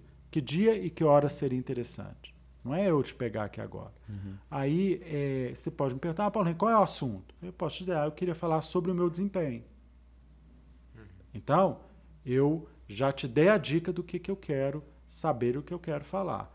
Aí a gente vai marcar, vamos reunir, pode ser até virtualmente, né? A gente pode estar lá uhum. por vídeo, que não é o ideal, né? Mas se você precisa. E aí, antes de eu virar e falar assim, fazer a pergunta que eu quero fazer, que é, quer um aumento, né? eu posso perguntar assim, eu, eu, eu gostaria de que você me dissesse é, como é que está sendo o meu desempenho. Né? Eu queria que você avaliasse esse último projeto que eu fiz. Né? Então comece a perguntar para que você escute né? e pelo menos você entenda se você tem abertura para isso ou não. Porque pode ser que nessa primeira pergunta. A pessoa já fala, não, você é horrível. É, não, você tem muito você a melhorar, fala, é, você, ainda, você ainda é, precisa se desenvolver. Tem hum. o Caio que está aqui há menos tempo e é muito melhor do que você. Imagina a situação. É. Aí você não vai fazer essa... Abortar a missão, né? Agora, se você já chega e fala assim, aqui eu quero saber por que, que ele, eu, você não, não vai me dar um aumento e você dá um aumento É, começa como uma afronta, né? É uma afronta. Né? Ninguém quer ser afrontado. Então, é, é, uma outra dica que, principalmente de conversas que são mais delicadas, mais complexas, que ninguém quer, não faça com outro aquilo que você não quer que faça com você. Uhum. Né? Isso é uma, uma, um ponto simples. Eu não quero ser colocado numa situação, exposto numa situação como essa. Então, sempre, e observe que a, o tom da minha voz, né, o meu olhar, né, os meus os meus gestos aqui, eles vão contar também para como o outro vai perceber que eu estou comunicando. Então, é, só de olhar para vocês eu sei se está bom ou se está ruim, né? se você concorda ou se você discorda. Por quê? Porque não é só o conteúdo que você está falando, é o como você está falando que também conta. É, prepare-se, prepare-se para responder é, aquilo que for perguntado, né? É, muitas vezes a gente também não se prepara. Eu vou dar, vou para lá para dar uma, uma notícia ruim e eu não me preparo, né? Alguém vai virar e perguntar assim: é, a gente vai voltar? Todo mundo é obrigado a voltar a trabalhar presencial? Você não pode ir para uma reunião falando sobre o retorno do trabalho sem ter essa resposta. Uhum. Então, prepare-se antes de ir. Então, são dicas aí que são importantes para qualquer profissional. Comunicação não tem mistério, é complexo. Né? É, é, é, eu falo que se você para, pensa, estrutura né, e entende que é um processo complexo e que não é simplesmente o que der na cabeça, eu venho aqui e falo com vocês, né? É, antes de vir para cá eu tive que me preparar. A gente conversou, vocês me disseram qual era a linha, eu estruturei o que eu tinha, o que eu Imagina se eu chego aqui e não sei o que falar. Hum, é. Né? Ou você me pergunta e eu falo, é, não, é muito interessante. É, não, realmente, eu, eu nunca tinha pensado nisso. É, é, é. não, olha, não, não me preparei. Né? As pessoas, às vezes, né, é, é, é uma, para mim é um, um, caso clássico né, de como você destruir. Né? Quando você é convidado para uma palestra, você é o palestrante, olha, é, é, desculpa, mas eu tive um, imprevisto e não me preparei. Peraí. É, como assim? É, como assim você não se preparou? Né? Você destrói logo no início. E qualquer comunicação, ela, ela sempre tem o que a gente chama uma abertura. Né? É, essa abertura, esse primeiro momento, ele é extremamente importante. Porque ele que vai balizar todo o restante é, dessa interação e dessa troca, que é um processo de comunicação. Né? Comunicação não é informação. Informação eu vim aqui falar: olha, eu gostaria de dar uma informação, é, tem isso, isso, isso, isso, muito obrigado, tchau, vou embora. Uhum. Acabou. Agora, comunicar é você, eu falo, você fala, eu te escuto, a gente troca, a gente compartilha alguma coisa, para que no final seja comum. Né? É, você, é, futuro médico, né, é, tem um grande desafio de comunicação com seus pacientes. Sim, é. Né? É, é, e isso muitas vezes não é falado. Né? Quer ver uma coisa extremamente complexa? Por exemplo, tudo que vocês falam a gente não entende, porque a gente não compartilha do mesmo vocabulário. Então, vocês têm que ter a habilidade para se conectar com o paciente, né, minimamente de conseguir explicar o que, que você está falando. Né? Eu passo por algumas é, situações, por exemplo, né, se eu, a Fabiana, a Fabiana é médica, minha esposa, quando os meninos menores, a gente ia no médico, ela não falava que ela era médica. Porque a partir do momento que a pessoa identificava que ela era médica, a conversa mudava. e eu mais. era excluído, porque eu não conseguia entender nada. Eu falava, peraí, peraí, eu estou aqui. Né? É, porque você começa a falar num linguajar que a gente não entende. Cara, é interessante, porque eu já vi, assim, acho que para mim, que sou acadêmico, né, que não estou na área há tanto tempo, é mais fácil. Mas para quem já está na área há tanto tempo e está usando esse linguajar o tempo inteiro, o tempo inteiro, a pessoa esquece que a outra não sabe. Por exemplo, é, é tão fácil falar X palavra, é tão, tão, tão básico, tão básico, tão básico, que inconscientemente o médico acha que o paciente sabe o que é. Então ele fala. E Pô. o paciente fica assim, sem, sem é, sabe, é o jacaré, ideia. né? Se bem que agora o jacaré é o que foi vacinado. Então, o jacaré é aquele. Que, mas é. Primeiro, né? Se você está num médico, é, boa parte é por uma situação que você não gostaria de estar. Né? Você está com alguma questão de saúde. São poucos os casos que é para algo é, melhor. Uhum. Né? Você está ali para resolver um problema. Então, já existe ali o contexto da relação. Já não é bom. Já não é o melhor. Então, é, há necessidade. E aí eu, eu, eu, eu explicava, eu contava da questão né, relação médico-paciente, e trago, por exemplo, a, a, a receita né, que você dá que tem aquela brincadeira que ninguém entende a, a letra do médico. Eu, isso para mim é um absurdo, é. né? É uma falta de consideração. Ah, porque escreve muito. Ok, mas isso não significa que eu tenha que escrever algo que o outro não consiga ler. Né? É, é os farmacêuticos, os Só atendentes. Os não, eles são, eles são especialistas em decifrar. É. Mas não deveria ser assim. Né? É a mesma coisa de eu pegar e virar e falar assim: é, você fala né, é, é, mandarim? Não, então tá, tá aqui um livro, tá aqui um texto para você ler em mandarim. mas, mas eu não leio. O problema é seu. Eu vou uhum. continuar te mandando em mandarim. Né? Isso, então, é, vai aí um, um toque para os futuros médicos que uhum. façam como nós, comprem um caderno de caligrafia, ou use o computador. Hoje você pode é, falar. Hoje dos é, use o computador, pelo é, amor de Deus. E é muito né? interessante que a maioria assim, né, das pessoas que são leigas, você não consegue saber se o cara é bom, se o cara não é bom. A não ser que você faça lá, uma cirurgia, deu tudo certo, tudo bem, você fala, ah, esse cara é bom. Mas quem é leigo, geralmente, ele é, é muito legal que a pessoa fala assim, nossa, eu fui no médico ele, ele era ótimo. Mas por que, que ele era ótimo? Você não não faz ideia porque que ele era ótimo, né? você não entende do assunto. Só que geralmente as pessoas que falam que o médico é ótimo, é o médico que ele explica, ele pega, fala, não, olha aqui o seu exame, por exemplo. Porque geralmente o médico olha, pega o exame e fala, ó, oh, você tem isso, pronto. Ele fala assim, não, tá vendo esse pontinho aqui, isso aqui é o seu pâncreas, sei lá, isso aqui e tal. E a pessoa se identifica e ela acha que aquele médico é o melhor do mundo. E às vezes nem é.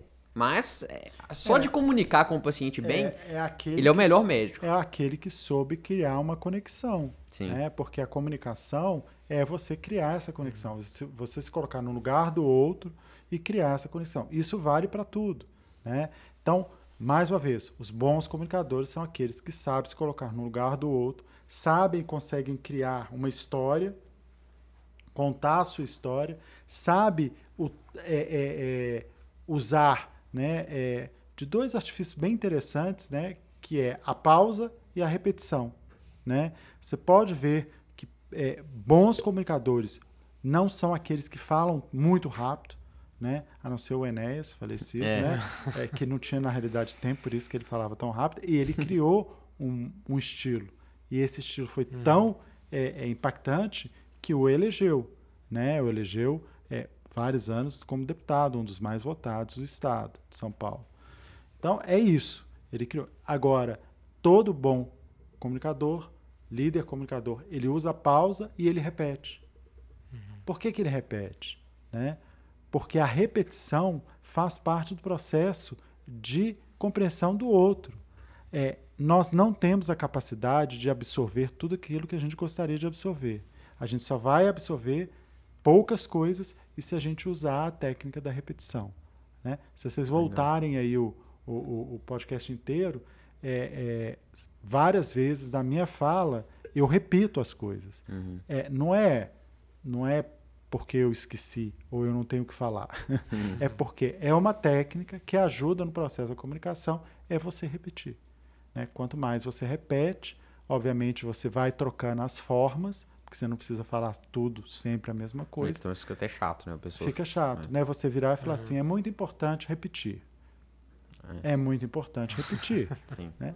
É muito importante repetir. Agora, você pode falar isso de várias vezes. Em momentos diferentes, você vai e volta e cria essa, essa narrativa que é interessante. E a gente vê isso no discurso mais famoso do mundo, né? Do I Have a Dream. do- Sim, o ele tempo repete inteiro. várias vezes, né? Ele repete, É. ele para, né? Barack Obama sempre fez. é, e até aqueles que não que são é, bons é, comunicadores, mas não necessariamente as suas causas são boas. Uhum. né? Você pode pegar o caso do Hitler, apesar da gente de eu não falar alemão, né? Você pode ver que ele tem a entonação, ele tem a pausa e ele tem a repetição, né? Então são são é, é, é, dicas aí que ajudam aí é, a melhorar o processo de comunicação. E não tem ninguém que não faça que não treine. Então assim, é, as- os bons comunicadores chegaram onde eles chegaram porque eles treinaram. E para você treinar, ou você é exposto a fazer, e você faz uma, duas, três, quatro, cinco, seis, sete, oito, nove, dez.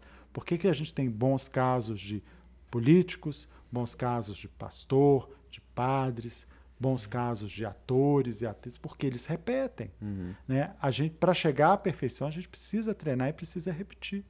Né? É, é, uma peça de teatro, ao longo dos anos, ela vai ficando melhor porque você repete uma, duas, três vezes. Legal. Quem, que, quem que te inspira mais, assim?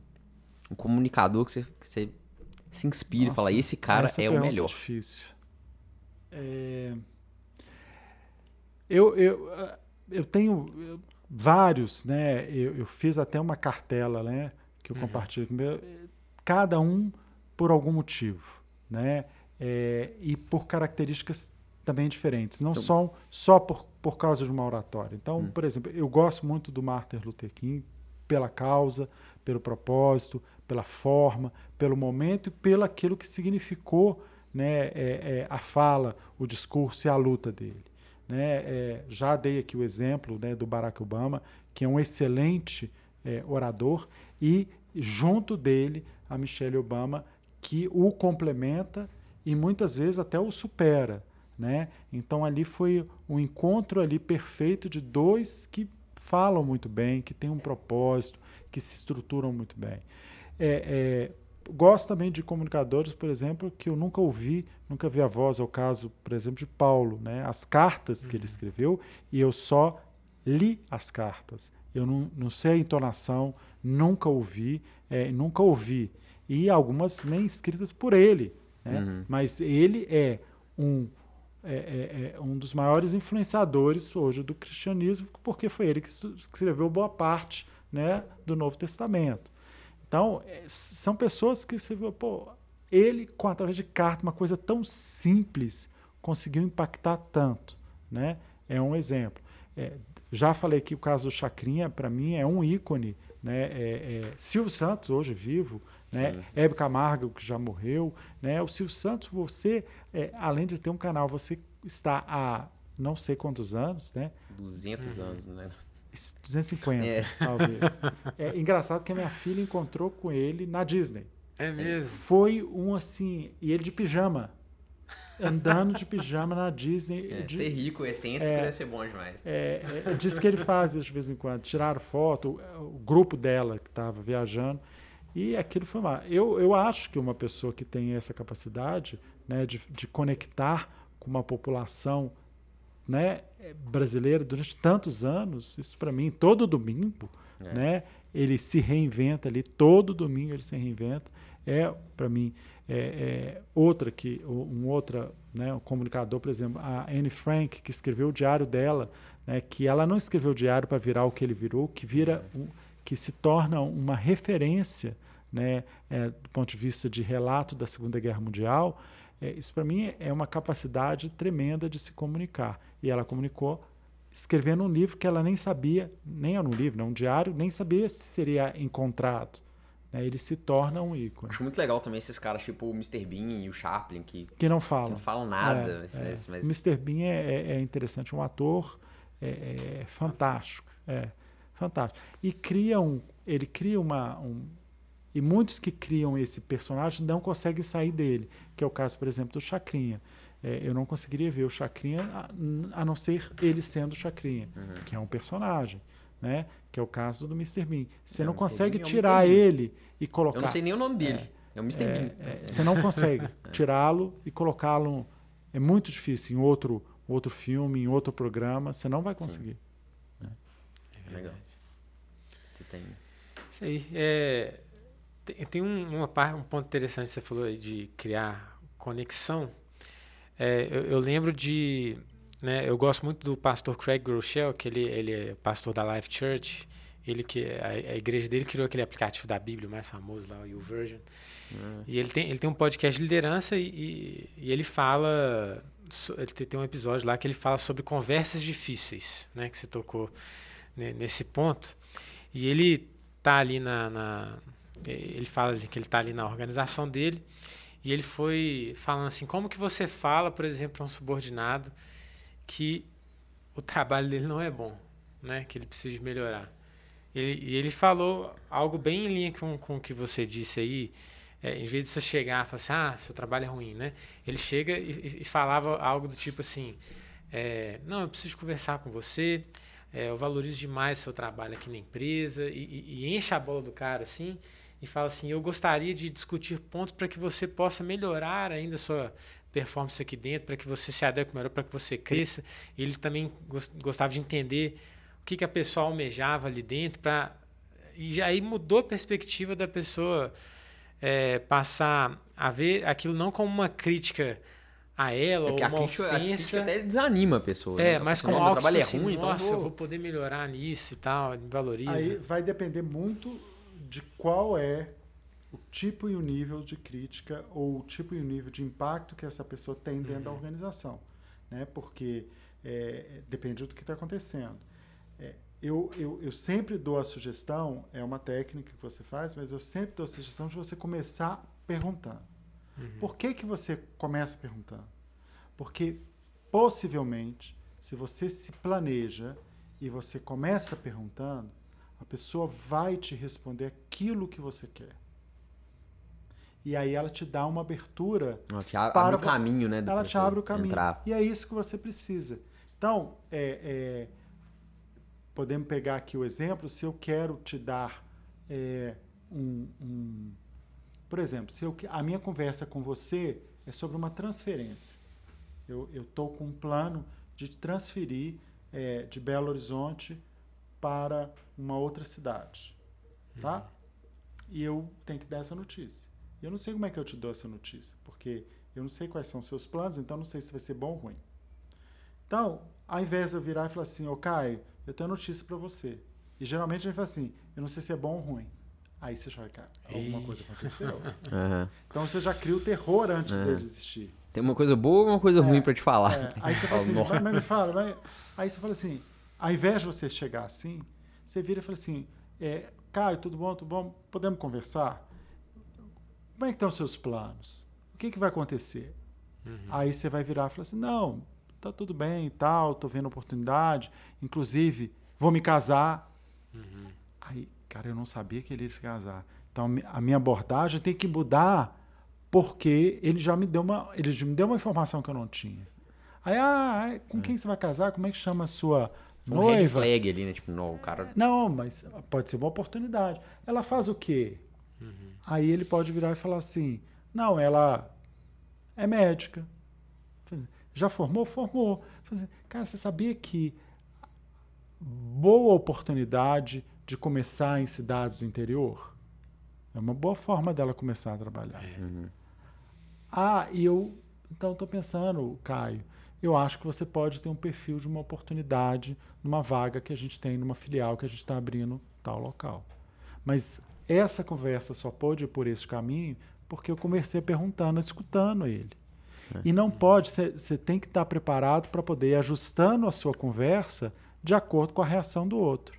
Porque se eu chego aqui e falo, olha, Caio, eu tenho uma notícia, a sua avaliação foi nota 7.4 e dentro das normas da empresa, a pessoa que tem a pontuação abaixo de 7.5, ela está automaticamente é, tem que sofrer. Né? E ela diz que você tem que sair de Belo Horizonte, que é a cidade onde você está e sempre quis estar, e você vai para uma cidade do interior. É. Tá então você gosta de Car... Já foi em Carmópolis? Cara, não. Não. Vai gostar demais. Mas, é... é sua nova casa. Agora, sabe como é que eu posso mandar ele para essa cidade? Você, quais, quais são seus planos? Ele vai me dizer, sem eu saber, ele vai dizer: eu quero crescer, eu estou aqui para aprender, só estou há seis meses nessa empresa, eu acho que eu me encontrei. Então tá, Caio, você sabe que a oportunidade para você crescer só aparece se você faz as escolhas corretas. É. Você já acendeu um ponto ali no. Não é? Pesou na mente é. dele ali. Agora, escolhas são escolhas. Você que faz. E você já observou que o Bernardo, o Luiz, eles estão numa outra fase aqui dentro da empresa? Você já observou que os dois já passaram pelas nossas filiais no interior? Mas por que, que é importante passar pelas filiais no interior? Porque é ali que você vai ser exposto, ali que você vai ter o contato com os nossos clientes fiéis, ali que você vai entender sobre vendas, sobre contabilidade, sobre. No, uh, embalei a oportunidade. Então, olha, tem uma oportunidade de você morar em Carmópolis. É, é sei lá, só, só botei. Inclusive, é. fiquei sabendo que você vai casar, né? É uma oportunidade de trabalho. Ela, sua, sua noiva sua, já trabalha, aí você vai falar, não, ela não está tá procurando emprego. Ó, cidade interior para ela é melhor. É. Aí ela pode falar, não, ela trabalha no banco. Qual banco? Cicobi. Ué, Sabia que lá em Carmópolis tem uma agência Agência top. Pronto. Todo mundo, todo mundo é, da, é dessa agência. Vai ganhar uma grana. Resolveu, não resolveu? É, de fato. Isso aconteceu uma vez comigo. Né? É, eu tive que. Até depois, eu vou, depois eu vou pegar e vou ah. mandar o áudio, porque ela vai confirmar que isso aconteceu com ela. O áudio não, né? O hum. podcast. É, eu morava em São Luís, era o gerente de comunicação da Vale no estado do Maranhão, hum. e tinha uma oportunidade é, em Açailândia né, que é no hum. interior do estado. E é, eu discutindo, né, é, vendo, gente, quem pode ser uma pessoa? Aí pensamos uma pessoa, o nome dela é Gabriela, né, pensamos aí, não, mas a Gabriela não vai querer sair de São Luís, não vai querer. Eu falei assim, nós vamos conversar com ela agora, né? E aí é, o, o, era o perfil da pessoa que a gente gostaria, ela era, ela estava solteira ali na, naquele momento, né? É, e ela desenvolveu um excelente trabalho, mas para ela crescer na empresa, ela teria que ter outras oportunidades, senão ela ia ficar fazendo a mesma coisa. Uhum. E aí conversamos com ela e falei, olha, Gabriela, eu acho que você... Ela, poxa, eu nunca tinha pensado e tal. E eu falei assim, ó, vou profetizar em cima da sua vida, em seis meses você casa. Ela olhou para mim. Só que lá em Açailândia. Casou. Em seis meses. Está casada até hoje. Tem dois filhos ficou na Vale, foi para Ceilândia, depois voltou para São Luís e hoje está morando é, no Canadá.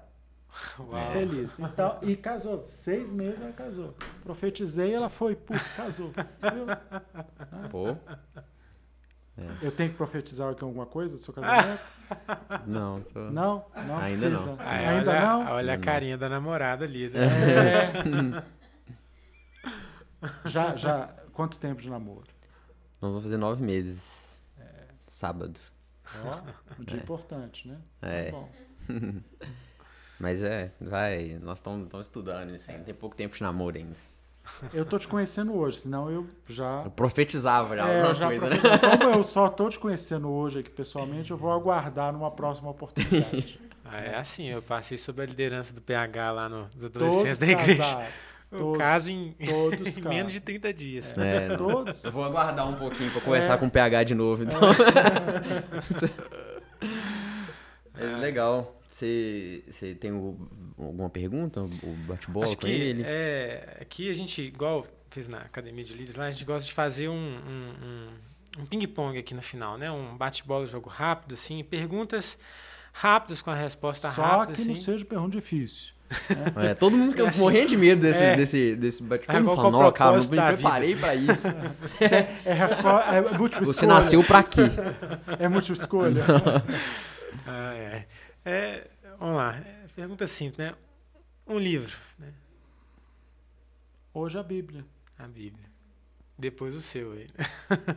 Não, eu vou te dizer qual é o outro que, inclusive, foi aquele que me levou a ser- ter interesse por Israel, que chama é, é, Êxodos, de Léo Uris, que foi um livro que eu li, é, sei lá, é, é, no ensino médio. Eu tenho que pensar qual é o nome que na minha época chamava diferente. Era no ensino médio.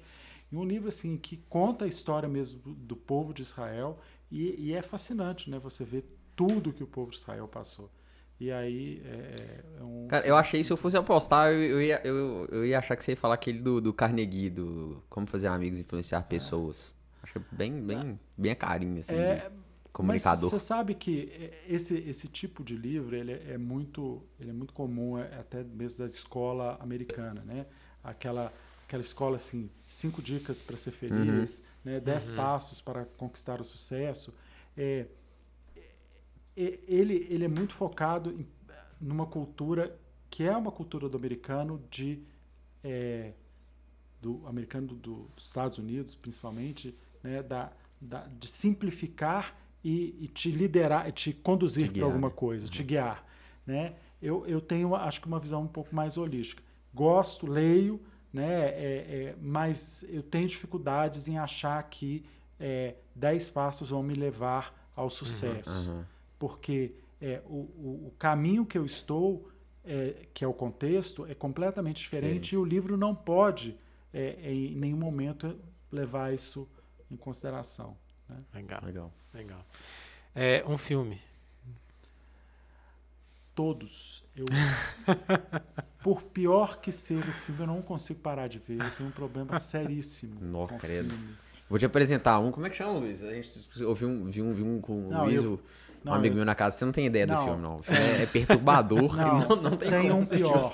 Um que é um, um- Eu não sei o nome dele, eu vou até procurar, que é um filme seguinte: as pessoas entram num avião e as pessoas que dormem não desaparecem do avião. Então, só quem dormiu acorda e aí o resto todo mundo sumiu. E o avião para num aeroporto é uma coisa muito complexa.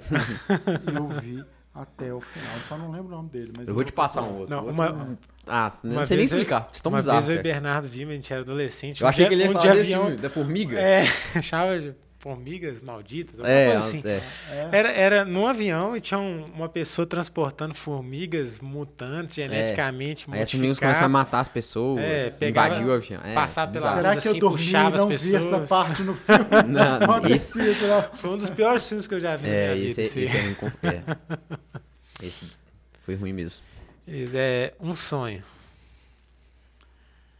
Um, pergunta difícil, eu devia ter treinado antes. Um sonho. É, poxa. São tantos, eu acho que é difícil você escolher um sonho. Não, acho que continuar viajando. Pode ser um sonho, pode? Pode, é claro. Tá bom. Seu sonho. Quem, quem sou eu pra falar que não pode? Eu acho que seria continuar tendo a oportunidade e a Fazer mais um mochilão de um ano? Olha, se me mandarem para a esquina, eu vou. Qualquer lugar eu vou. eu acho que é- eu gosto né, de- dessa, dessa oportunidade. Não, não precisa ser para longe, não. Pode ser aqui, pra, aqui do lado. Eu acho que é essa, essa oportunidade de você sair da sua rotina, né, de conhecer outras coisas, outros lugares, eu, eu, É legal. eu acho interessante. Legal. Família pra você. É tudo. Eu acho que é, é referência, é, é, é a força, né? é, o- é a dor em alguns momentos e é muito prazer e é uma escola. Né? É, ainda mais constituir uma família que você vai estar fazendo daqui a uns dias. Né? Acho que é Uns uma, dias, poucos dias. é, é uma, é uma, é uma mudança, né? Eu acho que é, é, quando você faz isso, e você começa a pensar que agora, né, né você deixou a sua casa para formar a sua família. Isso para mim, é, isso acho que foi uma, uma foi muito impactante, muito importante, né? Acho uhum. que você faz é quando acho que na, na nossa período de vida tem alguns momentos que você faz os, né, aquela a primeira vez que você sai de casa, né, para morar em algum que não seja direto com seus pais, isso é uma primeira mudança, né? Acho que aquele momento em que é, você casa, né, quando você tem um filho, são esses são momentos, né, muito marcantes. Quando você perde, eu uhum. perdi recentemente um ano e meio, né, minha mãe, é, são são coisas que marcam, que são essas, acho que a, a vida vai vai te mostrando que você está num outro estágio, né? Uhum. E Deus para você? Eu acho que é, é uma, uma referência, é, é, é algo sobrenatural, é, que é difícil das pessoas entenderem quem não conhece. Uhum. Mas depois que você conhece, você sabe que é tudo. Uhum. E para terminar, tem uma dica aí para quem está, por exemplo, começando a carreira, tá? É... Rala muito. Né? É, é, a nossa vida enquanto sociedade ela melhorou muito. Né? É, disponibilidade de informação, recurso, é, oportunidades, melhorou muito. Né? Uhum. Se se imaginar que a expectativa de vida há 50 anos atrás era né, um pouco mais do que a idade que eu tenho, né, isso, isso é, é uma melhora muito grande. Mas com essa melhora veio é, é, uma acomodação. Né? Então, é, eu, não, eu não acredito que é, exista é, sucesso sem trabalho, sem dedicação, sem investimento. e não existe. Para mim, uhum. então, eu, eu, são poucos aqueles que conseguem se desenvolver sem ter esforço. Uhum. Né?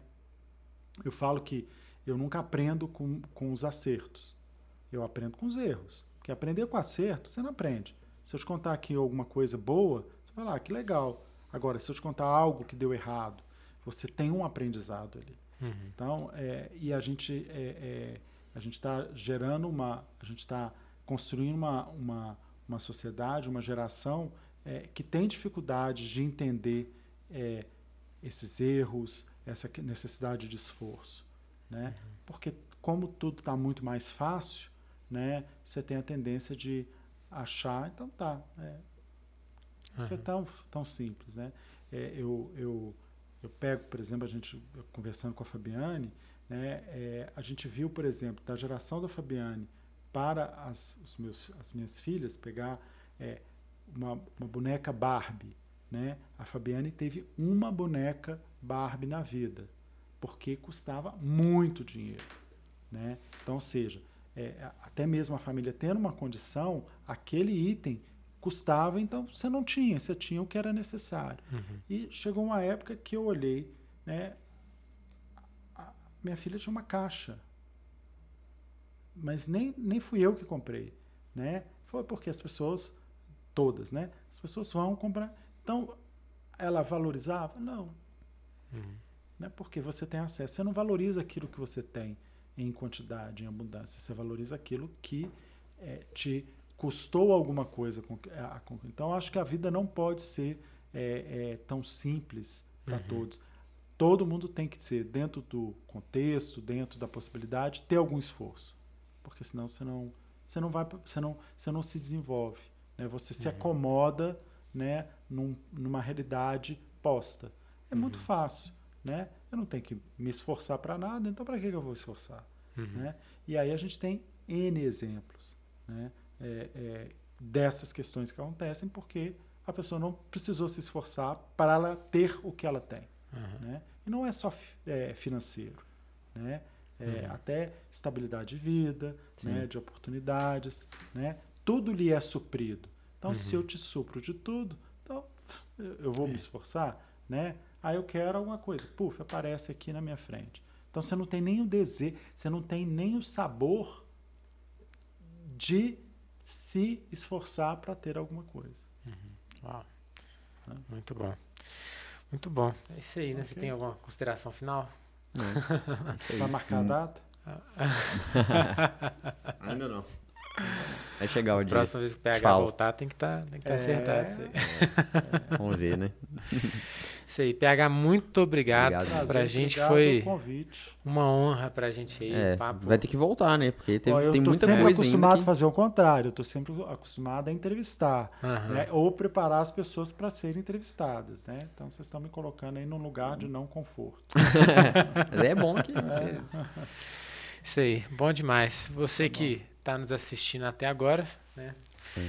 Se inscreva aí no nosso canal, né? Siga a gente nas redes sociais, confira o livro do PH, né? Conheça o trabalho dele, né? Que, que essa conversa aqui foi um pedacinho de tudo que ele tem a acrescentar aí, né? Então é isso aí. Deus te abençoe e até a próxima.